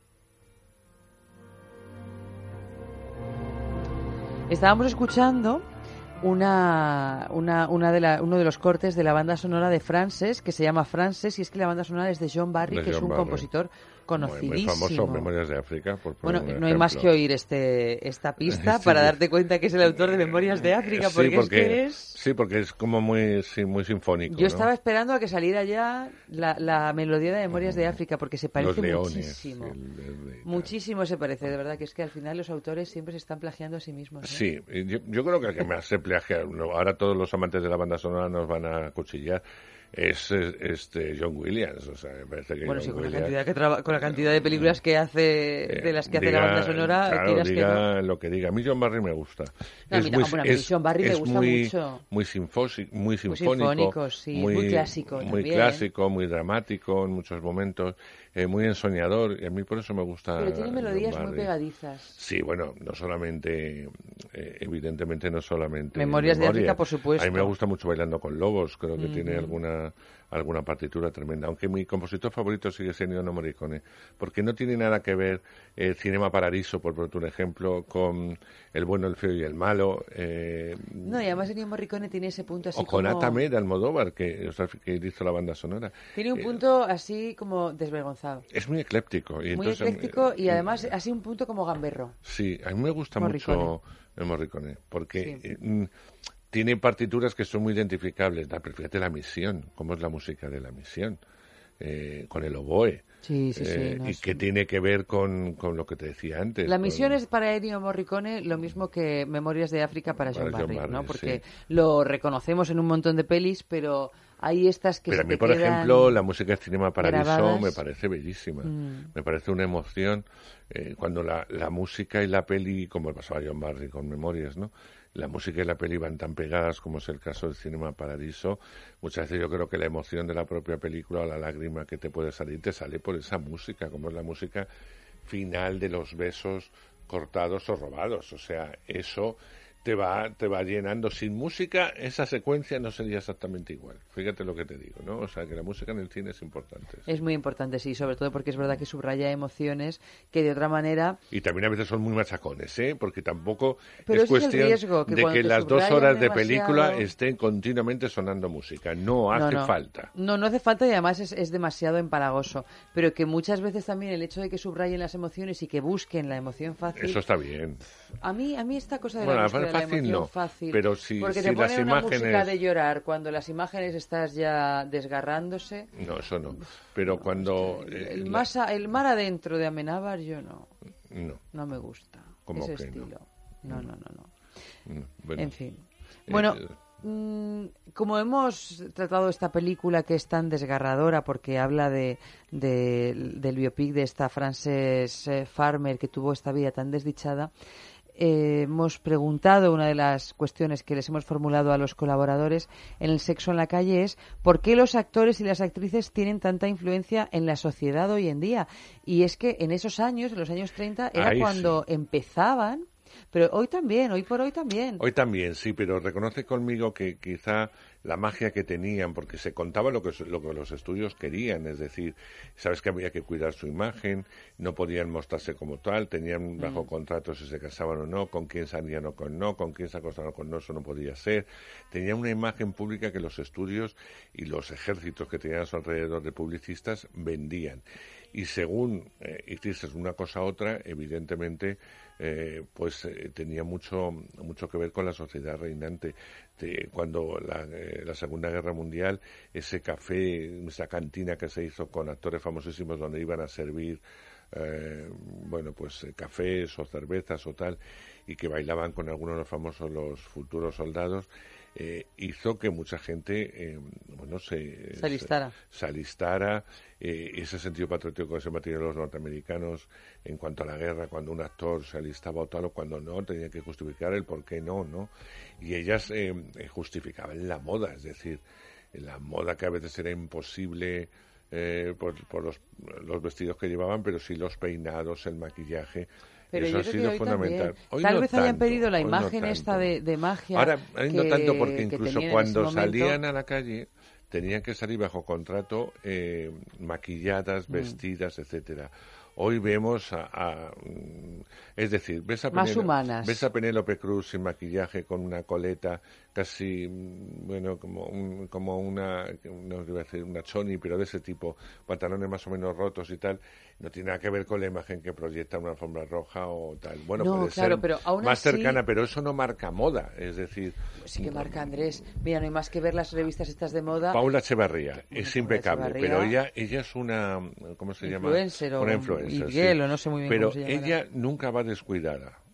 Ella sí pero, marca moda. pero yo creo que yo creo que también las actrices también ya no solo en las pasarelas o en los en las alfombras rojas sino que también hay cosas que se ponen de moda porque porque a lo mejor Penélope Cruz ha ido con esos pantalones No, te rotos pongo un ejemplo de y- Penélope sí, porque es un Cruz desastre o- en su vida real. o Kate Blanchett da igual pero que yo creo que también esto que llevan ellas así de una manera más desenfadada también va marcando tendencia para las chicas que van a ir a yo que sé a la universidad y también pues se van fijando en, en todos estos ejemplos no Sí, pero bueno, ellas han perdido un poco todo ese glamour que tenía entre las estrellas tipo esta eh, y todas las que estaban en esa época.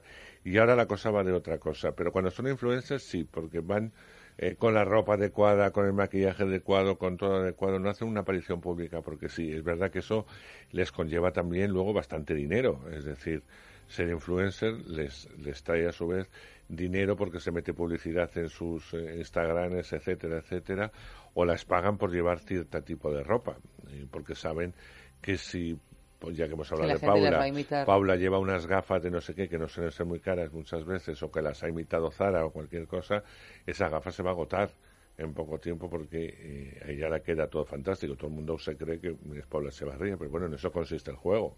claro claro en eh, hacernos creer que todos podemos ser Paula Echevarría ¿no? por Pero- suerte no lo somos Pero sí es verdad que antes más eh, que ahora, es mi opinión. Mm. Antes más que ahora. Pues eso es lo que hemos preguntado a, a los colaboradores callejeros en el sexo en la calle. ¿Por qué los actores y las actrices tienen tanta influencia en la sociedad?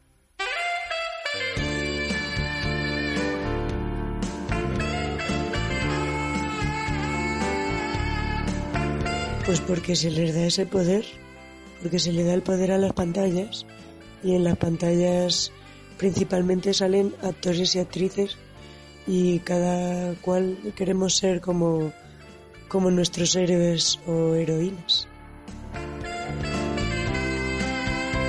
Bueno, creo que los hemos siempre como mitificado, o sea, el, el poder que tienen de transformarse en un montón de diferentes personajes hace que como que los veamos superiores a nosotros y el hecho de que tengan todo ese espacio en la pantalla también les da como una voz que luego también se puede como reflejar en cuestiones de política o de temas medioambientales, cada vez más hay actores y actrices metiéndose a opinar en estos temas. Tienen influencia porque, pues eso, son gente de moda. Son gente de moda. Y por eso a todo el mundo, todo el mundo les gusta y lo sigue. Pero no sé, no creo que sea una cosa del siglo XXI, sino de todos desde hace años viene sucediendo eso. La sociedad actual, los actores y las actrices tienen una gran influencia en la gente, en la población en sí, porque una película genera mucho interés, eh, mueve a muchas personas, todo el mundo ve películas y va al cine y, le encantaría ser como tal actriz o tal actor. Son como la influencia, los ídolos de las personas.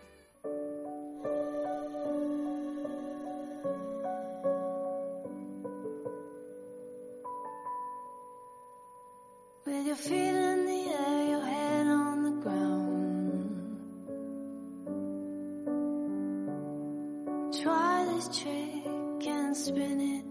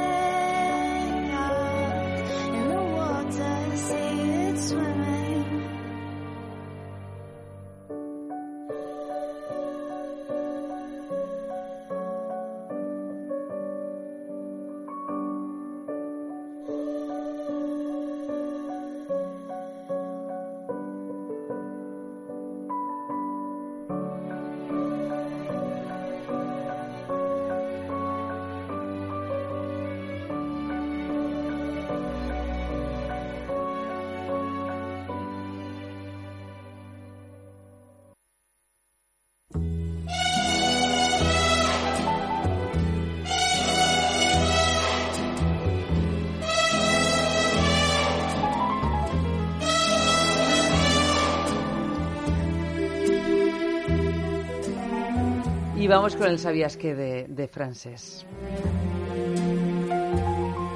Conocida como la chica mala del oeste de Seattle por su personalidad sugestiva y caprichosa, Frances Farmer era la increíblemente bella actriz de teatro y cine cuya carrera demasiado breve iluminó Hollywood y Broadway en la década de los 30 y los 40. La película de Clifford toma la posición, compartida por otros muchos, de que Farmer fue más una víctima de ser la oveja negra de la familia que un caso legítimo de locura. Mientras su abuso del alcohol fue evidente, la locura es un tema totalmente diferente y, por cierto, discutible. Jessica Lange entrega una soberbia actuación como la victimizada Frances, pasando de los inquietos 16 años hasta los atormentados 40. Eh, captura el brillo y la intensidad del personaje, así como también la más profunda soledad. Realizó una exhaustiva investigación juntando una enorme cantidad de información antes del rodaje, leyó todos los libros sobre Farmer y cada revista y artículo de, dia- de diario que se había publicado sobre ella, así como también realizando entrevistas con gente allegada y que había conocido a Frances. También vio todas las películas que Farmer había rodado. Jessica Lange admitió que necesitó un descanso luego de las 14 semanas que demandó el duro rodaje de Frances. Sin embargo, no pudo dejar de reconocer que fue placentero hacer la película, especialmente las escenas que compartió con quien luego sería su marido en la vida real, Sam Shepard, que hace de amigo y amante de Frances, y con la gran Kim Stanley en el papel de la madre. Frances Farmer era una talentosa actriz de teatro formada en Moscú, que fue descubierta por un cazatalentos que le ofreció presentarse a un concurso patrocinado por una revista que terminó ganando. Con su figura y su halo de misterio, estaba llamada a ser la nueva Greta Garbo y la Paramount le ofreció en el año 1935 un contrato de siete años de duración. Pero la Farmer comenzó a ganarse la fama de tipa complicada cuando dio muestras de desencanto con la carrera planificada por la compañía. Ella era una intelectual atraída por Chekhov y Nietzsche y no un florero destinado a acompañar a Bing Crosby en Rhythm on the Range o a Cary Grant en El ídolo de Nueva York. Tampoco soportaba las fiestas de la siempre pacífica comunidad de Tinseltown se negó a que le fabricasen romances con otras estrellas y, lo que es peor, no dudaba en decirle a la prensa lo molesta que estaba con la industria. La pesadilla de Frances comenzó la noche del 19 de octubre de 1942, cuando fue detenida por conducir sin licencia y en estado de embriaguez. Su matrimonio con el también actor Leif Erikson fue un absoluto desastre y ella, completamente devastada, terminó refugiándose en la botella. La actriz fue condenada a una multa de 500 dólares y a 180 días de libertad condicional y quedó en libertad después de pagar la mitad. En enero de 1943, la actriz había dejado de pagar la multa y fue buscada por la policía. Curiosamente, al mismo tiempo, una peluquera de la Paramount le había denunciado por haberle dislocado la mandíbula de un golpe y también tuvo una pelea en un club nocturno donde perdió su jersey y salió corriendo en topless por Sunset Strip. Fue detenida en un hotel, siendo condenada a tres meses de prisión. Durante la vista, Farmer le arrojó un tintero al juez y trató de derribar a un agente y terminó siendo enviada a una institución mental. Nadie le ayudó, ni la Paramount, que ya se la había quitado de encima, enviándola a una compañía mucho menor, la Monogram, ni Jerry Gessler, el abogado de las luminosas de Hollywood, ni siquiera su familia. Frances Farmer vivió un verdadero infierno durante los próximos 10 años. Fue sometida a un severo tratamiento a base de insulina y electroshock y también sufrió todo tipo de vejaciones y agresiones. Más de una vez llegó a ser violada por enfermeros y otros internos y supuestamente se le practicó una lobotomía, pero eso nunca se pudo confirmar.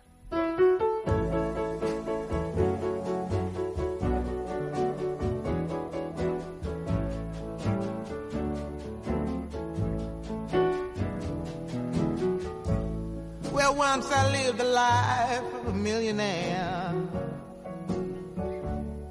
Spending my money, I didn't care. Taking my friends out for a mighty good time. Buying bootleg liquor, champagne and wine. Then I began to fall so. Couldn't find me no friends, had no place to go. And if I ever get my hands on a dollar again, I'm gonna hold on to it till the eagle grin. I said, nobody knows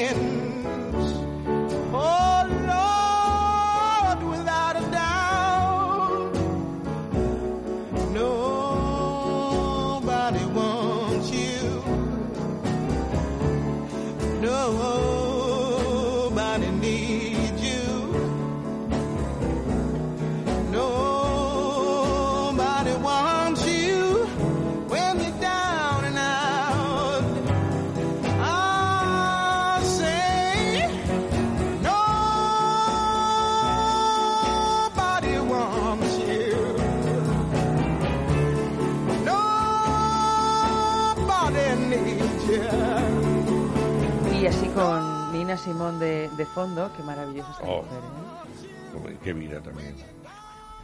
Yo Pero todavía una- me extraña que no hayan hecho Sí, ninguna hay una, película. Hay una te la peli de voy a Nina traer. Sí, hay una película que se llama Nina. eh, y es también tremenda ¿Y esta quién, mujer. quién hace de Nina? Pues ahora mismo no, no- no sé quién es la actriz, pero está estupenda. Está estupenda. Sí, esta la traeré, la tengo. Y, hombre, a mí me hubiera gustado saber más cosas, pero la señora se las traía, ¿eh? Sí, sí, sí, no, Nina era un La huracán. señora se huracán las traía. Simone, sí. Era una mujer peligrosa de tener al lado. Bueno, el, también es que yo me imagino que cuando te, te tratan tan mal, ¿no? Es porque eres negra, porque eres mujer, porque ella quería ser pianista clásica y no le dejaron, porque tuvo que enfrentarse a tantas cosas que ya se te mete la lucha dentro y te conviertes en un ser difícil, ¿no? Porque la sociedad también te empuja a tener que estar defendiéndote constantemente. Pero tenía al final serios problemas porque no querían trabajar con ella muchos músicos porque era muy tirana. Claro, no, y era muy complicada. Porque tú fíjate la vida de Tina Turner, que también fue llevada al cine, eh, que la hizo Angela Bassett, por cierto, fantástica. Sí, sí, me acuerdo, esa sí que la he visto, sí. Y, y fíjate qué vida, pero ella supo resurgir de alguna forma de sus cenizas y tenía todos los mismos ingredientes que la Simone, ni la dejaban cantar lo que tenía que cantar, tenía un marido maltratador, eh, una mujer enamorada que no sabía romper, eh, y bueno, y con todas esas estructuras y evidentemente y con toda esa violencia en su vida, supo emerger de ella como una ave fénix en un momento dado y poder seguir el camino que ella quería. Fue una cuestión de lucha, pero es que la Simone, por lo menos en lo que cuenta la peli, mm, tela marinera. Tela marinera, sí. Yo creo que, yo no sé si Nina finalmente hizo lo que descubrió lo que quería hacer, ya que la apartaron de la música clásica, pero yo le doy gracias al cielo que lo hiciera, porque yo no sé si a ella le gustaba, pero a mí me parece grandioso lo que hace esta mujer cantando, ¿eh? Cantando, tocando el piano. Hay una versión en YouTube cuando Nina era delgadísima, porque en su momento fue muy delgada y muy jovencita, cantando al piano ella, eh, My Baby Just Cares for Me, que es impresionante. Cómo tocaba lo que hacía. A mí me gusta muchísimo, pero bueno, a lo mejor pues No, a mí también me gustan mucho sus discos y, y- y ahí siguen, son, son de catálogo fijo. Es Pero decir, y esa voz que tenía. siguen sacándose de vez, de vez en cuando. Es curioso lo que pasa con muchas mujeres de una época dada y sobre todo negras, ¿no? Cómo la historia las ha puesto en su lugar y Mm. cómo las nuevas generaciones van acercanos a ella no solamente con respeto, sino Con evidente, devoción. con auténtica devoción. Fíjate, Sarah Vaughan, eh, Bueno, todas las, todas las negras Ella- cantantes de jazz, ¿no? El, eh, Billie Holiday, que a Billie mí es la que Holiday más me es, tiene el eh, corazón a mí conquistado. me es como la Lupe mexicana. Ay, o yo sea, Billie Holiday. son Y esas además ese mujeres- timbre de voz tan nasal, o sea, tan todo lo que tenía ella, es que me encanta. Sí, sí, la pena. Bueno, pues es que incluso No, la con, con la la heroína vida. metida. Dentro hay una peli que hizo, ahora que lo estás diciendo, es que me están viniendo a la cabeza. No se ha editado jamás en, en DVD. Yo la, eh, la vi en, en la 2 y me la grabé cuando se podía grabar en VHS, ¿te acuerdas? Pero claro, luego ya pierdes el aparato y no, no la he podido volver a ver. Y no está editada al menos en España, ¿no? Es la vida de, de, de, de esta mujer De Billie. tela, eh, desde que es niña hasta dura bastante la peli y la interpreta esta actriz, eh, esta actriz cantante maravillosa eh, que a mí me gusta mucho, eh, que eh, bueno Michael Jackson eh, sentía adoración eh, por esta actriz, no por Julie Holiday, sino por esta mujer, ¿cómo se llama? Esta negra que es muy famosa, que cantaba en principio eh, en un grupo que luego ya se, se puso por solitario. Fíjate que me quiere sonar, que es que yo Sí, me, sí, me da la sensación, voy a buscarlo, me da la sensación, no, voy a buscarlo con mi móvil, no, con mi móvil es imposible. Ladies in the Blue se llama la película. Sí, sí, sí, sí, sí, pues fíjate que yo creo que la he visto, ¿eh? Pues está fantástica. La he y, visto, pero eh, por casualidad. Esta mujer, eh, esta actriz. Sí, pues mira, vamos a, vamos a darle paso al sexo en la calle mientras buscamos cómo se llama la película de el biopic de Billie Holiday. Hemos preguntado, ¿cuál es el precio de la fama?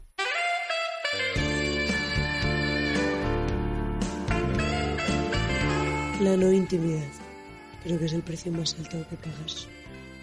Eh, y luego también una vulnerabilidad. Supongo que pues que estás muy expuesta y, también tienes que estar siempre aparentando. Yo creo que el precio de la fama es bien alto, que es como la pérdida de- de tu privacidad, aunque ahora cada quien se está tratando de poner lo menos privado posible, exponiendo toda su vida en las redes sociales. Eh, a la gente que tiene mucha fama, pues le cuesta encontrar espacios de verdadera intimidad y de privacidad y creo que llega un punto en que eso te vuelve loco. puñetazo a perder la intimidad y perder absolutamente todo. Estar condenado de por vida a que todo el mundo sepa lo que haces o dejas de hacer. Porque allá donde vayas te van a saber quién eres y no vas a poder actuar libremente. Bueno, sí puedes actuar libremente, pero siempre va a haber alguien para juzgarte. Pues claramente la falta de privacidad y el sacrificio que supone ello y bueno, pero un actor o una actriz cuando se va a dedicar a ello ya sabe lo que ello implica, que es la falta de privacidad.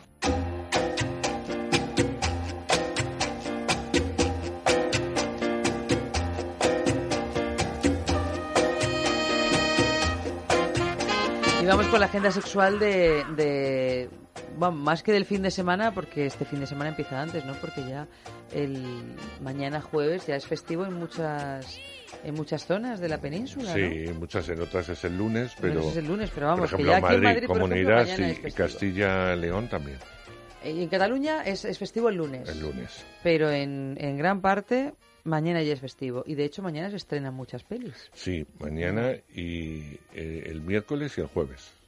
Hay películas que se estrenan el miércoles y películas que se estrenan el jueves. Pues O sea, películas que se han estrenado hoy, películas y otras mañana. que van mañana. Pues para todos aquellos que no os vayáis por ahí en Semana Santa, os comentamos posibilidades para hacer. Por ejemplo, hasta el 2 de abril en el Pavón Teatro Kamikaze de aquí de Madrid, la obra El Amante, una propuesta dirigida por el joven actor Nacho Aldeguer a partir del texto escrito por Harold Pinter, que está considerada como una de las mejores piezas contemporáneas sobre las relaciones de pareja.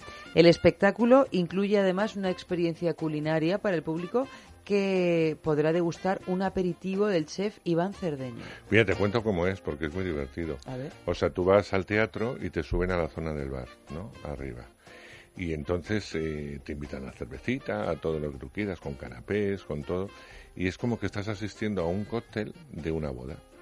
Y entonces salen los protagonistas, en el- se mezclan con el público que está tomando la cervecita y les pregunta, pues ¿qué tal os va? O sea, Verónica Chegui y el otro actor, ¿cómo os va? ¿Cómo tal? Pues como si estuvieras formando parte de esa boda, ¿no? Cuando ya termina el, el aperitivo, eh, todos los espectadores eh, van bajando por las escaleras, pues supone que van a otro sitio. Ese Claro. otro sitio ya es el teatro. Y ahí ya ves el, El amante, amante. de Harold Pinter, que va a tener también, un, y ahí ya no descubro nada para que, si vais al teatro es toda una experiencia. Eh, eh, repiten, porque ya estuvieron la temporada pasada y han vuelto a repetir. Y está muy bien, además Verónica y el otro actor están magníficos, haciendo una versión muy propia, por otro lado, de, esta texto de Pinter, de ¿no? este texto de Pinter. Pero bueno, es una apuesta arriesgada eh, y divertida, por otro lado, porque no siempre te invitan a la cervecita y al canapé. No, hombre, no, la verdad o sea que ahí lo tienes, ahí lo tienes. Y luego seguimos hablando de teatro y seguimos hablando de amor. Esta vez en Valencia hasta el 20 de mayo, donde podréis disfrutar de la adaptación teatral de Dirty Dancing en el Palau de les Arts Reina Sofía. Y para terminar, el próximo jueves día 5, de 7 a 10 y media de la noche, en el local Vino Premier en Madrid, tendrá lugar el encuentro Femdom, Faltas y Penitencias, una velada informal para conocer gente con los mismos gustos. Tried to make me go to rehab. I said no, no, no. Yes, I've been black, but when I come back, no, no, no. I ain't got the time, and if my daddy thinks I'm fine, just try to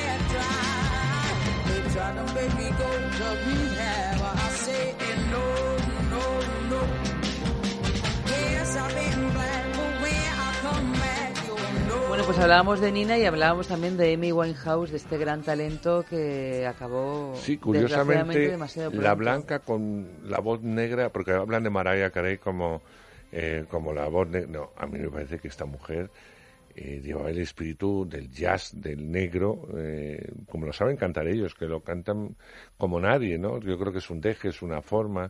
Pues es un poco como el flamenco, sí, lo puede cantar muchísima gente, pero hay que reconocer que como lo canta muchas veces el propio gitano cuando lo ha vivido o lo ha mamado, no lo cantan otros, ¿no? Como el propio baile, ¿no? Es mi opinión, eso también es verdad. Pero yo creo que la voz de, de Amy Winehouse es una voz muy negra, muy, muy, muy negra. Pero y además toda la, la dentro de que se enmarcaba mucho en una corriente muy definida, ¿no? Como son las cantantes de las que hablábamos Sí. antes, la propia Billy, que decíamos quién era la, la actriz que Diana interpretó Ross, en Diana Diana Ross. Ross en el biopic de Billie Holiday, The Lady Sings the Blues, es Diana Ross, pues que se enmarca Amy Winehouse en esa trayectoria, pero con un estilo también muy personal, ¿eh? Porque era muy descarada, las letras eran muy frescas porque eran Sí. también parte de su propia vida, de su propia manera de ser, de vestir. O sea, era un personaje que aunque se enmarcaba en una corriente tenía una personalidad muy propia y que sobresalía eh, mucho, ¿no? O sea, era una mujer un poco como Frances, ¿no? Imposible de catalogar y catalogar. desgraciadamente demasiado vulnerable para la mierda de la industria. Claro, cuando nosotros, eh, que además lo tratamos aquí, porque Ayanta sabes que lo vio y quiso que lo tratásemos aquí en Sí, el sí, de aquel Cine, documental. El documental de Amy, eh, a mí me desgarra, hay momentos desgarradores. eh. Sí, cuando digo de la industria me refiero, o sea, de Sí, la sí. industria en general, de expuesta a los con la medios, que, eh, con la que te juntas, eh, lo que el precio de la fama, la necesidad de ser una Claro.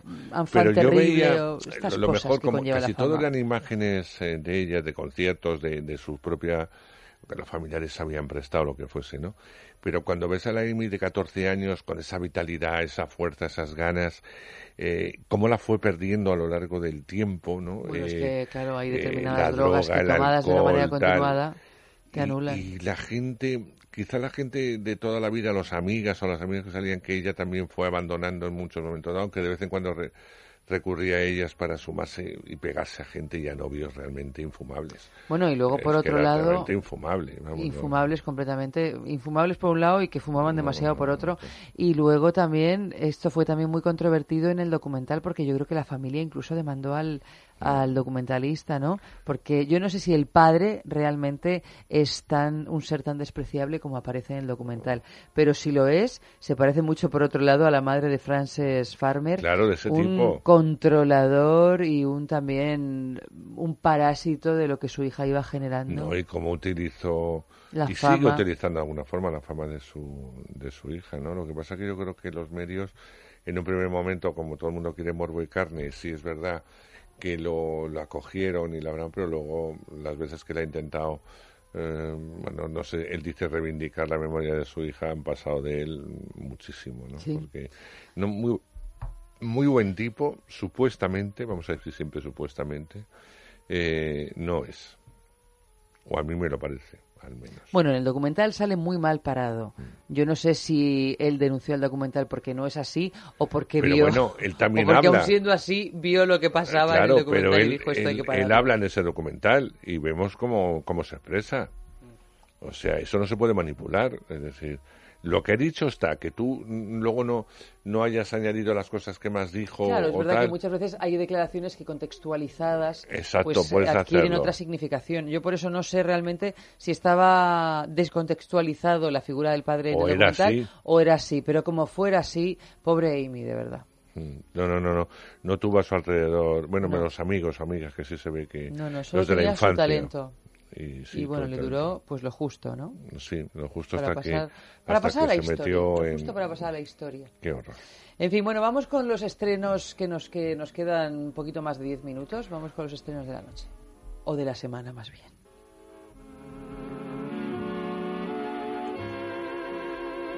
Bueno, pues eh, vamos allá, ¿no? Vamos a empezar con Steven Spielberg. Todo el mundo quiere ver Ready Player One. ¿Por qué? Eh, eso digo yo. Porque eh, vamos a ver, Steven Spielberg tiene dos fases. Tiene una fase de cine palomitero, mm, La fase de T.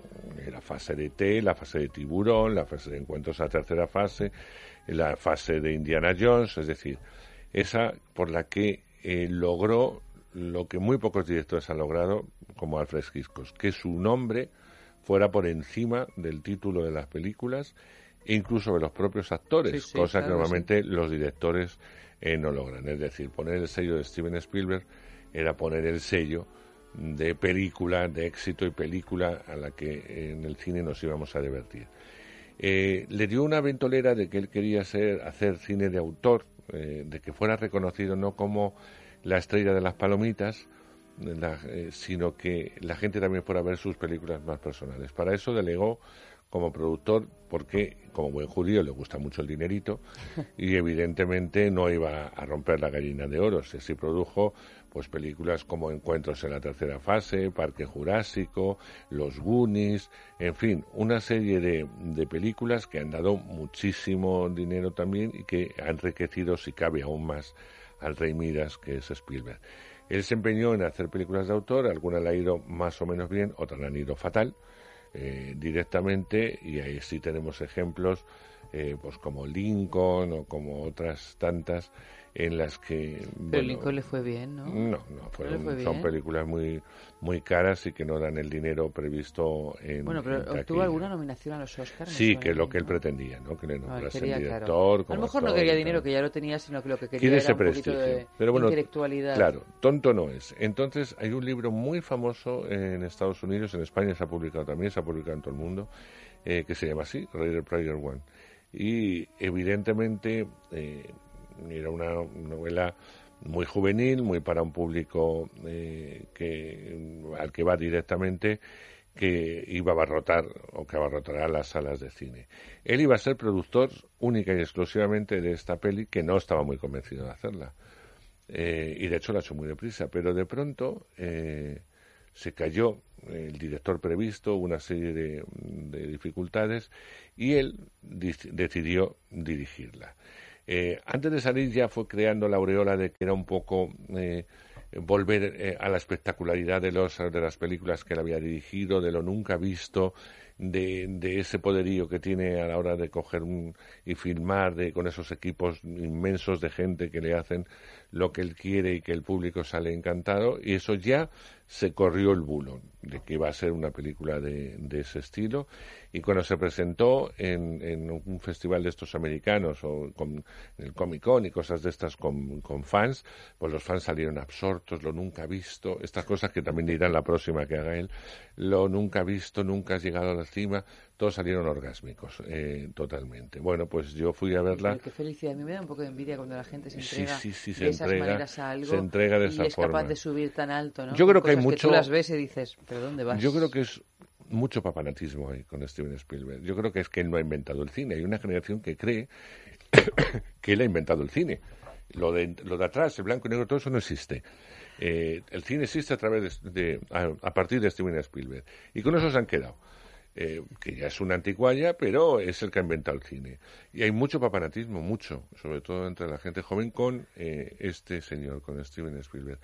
Yo reconozco que es un señor que me entretiene, que me aburre cuando dirige en muchas ocasiones ese cine tan personal y que mete mucho efecto, mucho efecto, pero poca chicha. Y yo creo que Ready Player One tiene muy poca chicha. No obstante, acuérdate lo que te estoy ¿Pero de diciendo hoy. Ahora te lo explico. La, la crítica no se va a atrever, eh, la van a poner de maravilla y hasta la próxima, hasta la próxima de Steven Spielberg y tal. De momento es un homenaje a sí mismo. En la novela, Toma ya. sí, en la novela eh, había muchos trocitos de sus películas, incluidas eh, las películas que él dirigió, porque es muy ochentero el libro. Aunque esté situado en, dos- en el año 2045, es muy ochentero. Entonces, eh, por problemas, porque casi todo su cine está producido por la Universal y esta la produce Warner, eh, eran tan costosos eh, eh, el meter o incluir esos fragmentos de sus películas o utilizarlas, que lo que él ha hecho pues es homenajear o meter otras películas como Fiebre del Sábado Noche, meterla ahí y así todos contentos, ¿no? A la hora de, eh, de meter cosas, ya te digo, eh, en que están metidas con cazadores. A mí me parece que toda la parte ochentera y la música de los ochenta, que tiene una banda sonora fantástica por otro lado, porque es una recopilación de temas maravillosos, están todos metidos con calzador. Pero bueno, voy a la historia. La historia se, se sitúa en el año 2045, es una sociedad bastante distópica. Claro, porque situarla en el 2046 le pareció que hubiera sido un poco plagio ¿no? Claro. de, de En fin, que estaba ahí, eh, la gente malvive, está hacinada, vive en caravanas, en pisos eh, realmente putrefactos y asquerosos, y hay sociedades eh, económicas que dominan el mundo, que se enriquecen con toda esta pobreza, pero la gente en el fondo, entre comillas, es feliz porque hay eh, una eh, sociedad que creó en su momento que se llama Oasis, un juego virtual, bueno, una realidad, mejor no un juego, una realidad virtual en la cual tú te pones esas gafas y te imaginas y haces lo que quieras a través de, de, esa, de esa vida falsa, porque no deja de ser una vida falsa, pero eh, la gente con eso es como la droga del pueblo, ¿no? Mm, Pues todo el mundo eh, busca su felicidad a través de esa realidad virtual para escaparse del día a día de su vida rutinaria, de su vida eh, real. Pues entre todas esas vidas, nuestro protagonista, que es un chaval joven, pues eh, él se mete en, en esa realidad virtual y es eh, siempre son distintos. Una cosa es como eres en la vida real y luego eh, tu, eh, tu avatar, que es totalmente eh, distinto a, a ti como físico. Bueno, pues aquí es un valiente muchacho, un tipo intrépido que además conduce coches y hace carreras peligrosas, en fin, es un ídolo, ¿no? Él se va a encargar, se- los creadores de Oasis el- eran dos, uno de ellos murió, el otro ha muerto también, y ha dejado en testamento algo fundamental, y es que hay un huevo dentro de uno de los juegos que propone esa realidad virtual. Si tú logras encontrar ese huevo que hay que pasar por tres, eh, que conseguir tres llaves diferentes, te vas, te vas a hacer cargo de la compañía, es decir, vas a heredar la compañía valorada en más de 500 mil millones de, de dólares. O sea, es algo increíble. Vamos, ¿Qué pasa? a solucionarte la vida y la Este chico hay posibilidades porque consigue ya en la primera llave de que pueda conseguir. Claro, las sociedades económicas que están detrás de todo esto no lo ven muy claro. Esos son los malos de la historia y van a ir a por este chico. Y una de las compañeras que conoce virtualmente, que también existe, pero no con ese aspecto, y que entre los dos van a intentar conseguir esto y a partir de aquí van a sucederles mil aventuras, absolutamente mil aventuras, casi todas situadas en el mundo eh, virtual, que es lo que hace atractivo visualmente a, pues a todos estos locos de los videojuegos y de las nuevas generaciones que se han criado en eso y que ahora están todos con esas gafitas, porque todos llevan el tipo de gafita que sale en, en la película. Total, que va a hacer dinero por un tubo, se estrena en todo el mundo, ya hablaremos de, de las taquillas, pero yo, mi pregunta es, ¿de verdad es para tanto? O sea, con eso, eh, con eso me voy eh, a quedar. Esta semana se estrena la película que tratábamos la semana pasada, eh, que ya hablamos eh, suficientemente, El Club de los, De los Infieles. Con lo cual, bueno, pues la tenéis en cuenta, ¿no? Pero ya os dimos un montón de información Sí, sí, sí, sobre la misma. Podéis escuchar el podcast si queréis. Exacto. Tú, que eres un amante de Francia, de los franceses, no, los franceses no, No me digas que es un biopic. Bueno, sí, sí. Sí, claro. que Bueno, es más que sea amante sí. o no amante, o sea, es que hay un punto Ya. sanguíneo que. Claro. Ahí está. Pero no me digas que hay un biopic de Barbara. Exacto, sí. Bueno, aquí es que no se conoce nada. Yo no entiendo cómo no se conoce aquí en España a esta mujer. Una pero cantante muy conocida en Francia. pero, pero muy conocida a- al nivel de Rocío Jurado en España. Sí, pero en España, no me digas por qué motivo, conocemos a Miguel Metier, Matier, y no conocemos Mathieu, a, a Edith Piaf, sí, pero a Bárbara. pero a Bárbara, no, a ¿Cómo cantaba esa no. señora?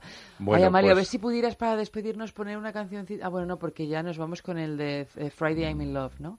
Pero mira, a ver si podemos ahí eh, buscar una canción de Bárbara, de Bárbara, y porque ya que va a ser la última película de la que hablemos, porque no nos da tiempo a hablar de más estrenos, por lo menos que la escuchemos. Pues Barbaga eh, es una de las películas francesas que llegan tres o cuatro, porque hay nueve estrenos esta semana también, eh, que llega. Y quería destacarla por eso, porque yo sé que, eh, que tú la conocías, porque además Es muy amante de, de la música Pero ¿por qué, francesa. por qué llega? Porque como dices tú, llega todo el cine francés, claro. Llega todo el cine francés y llega la biografía de esta mujer que aquí en España hay que explicar que fue importantísima, que creó un estilo y que eh, evidentemente alejándonos de, de la Piaf, que no tenía nada que ver su vida, pero Bueno, nada que ver, eh, está pero no en, las deja de ser- la, en las antípodas pero de no la deja de ser una vida muy muy muy interesante no Mm. y, y sobre todo están eh, sus canciones. Hay, yo la actriz no la conozco pero está soberbia la actriz que interpreta a Bárbara Además, Ba- Barbara era una mujer alta, muy delgada, siempre Sí, con el pelo sí, sí. corto, siempre vestida de negro. Eh, es que además la historia está contada como en dos, o sea,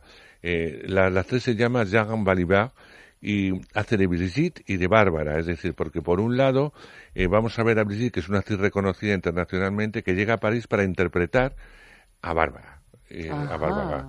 Y a partir de ahí ella va a averiguar y al mismo tiempo va a jugar con los dos y a su vez mm, no, no tiene nada que ver con ninguna de las dos porque la, la intérprete real se llama Jean Balibar. Bueno, o pues sea que mira, es qué alegría. es una Voy forma ver si- distinta de contar. A ver si aguanta un poquito. Se estrena mañana jueves, sí, ¿no? sí, se estrena mañana. Pues a ver si aguanta un poquito y si no, pues esperemos que hasta la vuelta de Semana Santa la, la Claro, podamos la ver también. ver. Andrés, buenas Un noches. placer eh, que descanses también en estos días. Di que sí, que descansamos porque el jueves no tenemos... El jueves yo... O sea, no, no, ni yo ni nadie, no tenemos programa. Eso. Nos vamos escuchando a Barbara, que paséis muy buena Semana Santa y aquí nos encontramos de nuevo el lunes, ya abril, ¿no? El lunes es día 2 de abril, ya nos Ya, hemos comido marzo también. Buenas noches y hasta el lunes. Ma plus belle histoire d'amour, c'est vous. C'est vrai, je ne fus pas sage et j'ai tourné bien des pages sans les lire blanches et puis rien dessus. C'est vrai, je ne fus pas sage et mes guerriers de passage à peine vus déjà disparus. Mais à travers leur visage, c'était déjà votre image, c'était vous déjà et le cœur nu. Refaisais mes bagages et poursuivais mon virage. Ma plus belle histoire d'amour, c'est vous. Sur la longue route qui menait vers vous. Sur la longue route, j'allais le cœur fou. Le vent de décembre me gelait au cou. Qu'importe décembre, si c'était pour vous. Elle fut longue la route, mais je l'ai faite la route. Celle-là qui menait jusqu'à vous. Et je ne suis pas parjure si ce soir je vous jure que pour vous je lui faite à genoux. Il en eût fallu bien d'autres que quelques mauvais apôtres, de l'hiver ou la neige à mon cou, pour que je perde patience et je calme ma violence. Ma plus belle histoire d'amour, c'est vous. Mais tant d'hiver et d'automne, de nuit, de jour et personne, vous n'étiez jamais au rendez-vous. Et de vous perdre en courage, soudain me prenait la rage. Mon Dieu, que j'avais besoin de vous. Le diable vous emporte, d'autres m'ont ouvert la porte. Heureuse, je m'en allais loin de vous. Oui, je vous fais infidèle, mais vous revenez quand même. Ma plus belle histoire d'amour, c'est vous. Pleuré mes larmes, mais qu'il me fut doux. Oh, qu'il me fut doux ce premier sourire de vous. Et pour une larme qui venait de vous, j'ai pleuré d'amour. Vous souvenez-vous? Ce fut un soir en septembre, vous étiez venu m'attendre. Ici même, vous en souvenez-vous? À vous regarder sourire, à vous aimer sans rien dire. C'est là que j'ai compris tout à coup.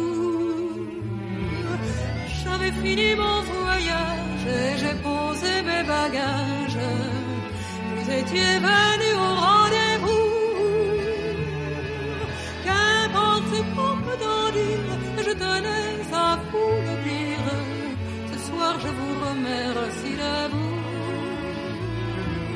Qu'importe qu'on peut en dire, je suis venu pour vous dire ma plus belle histoire d'amour, c'est vous.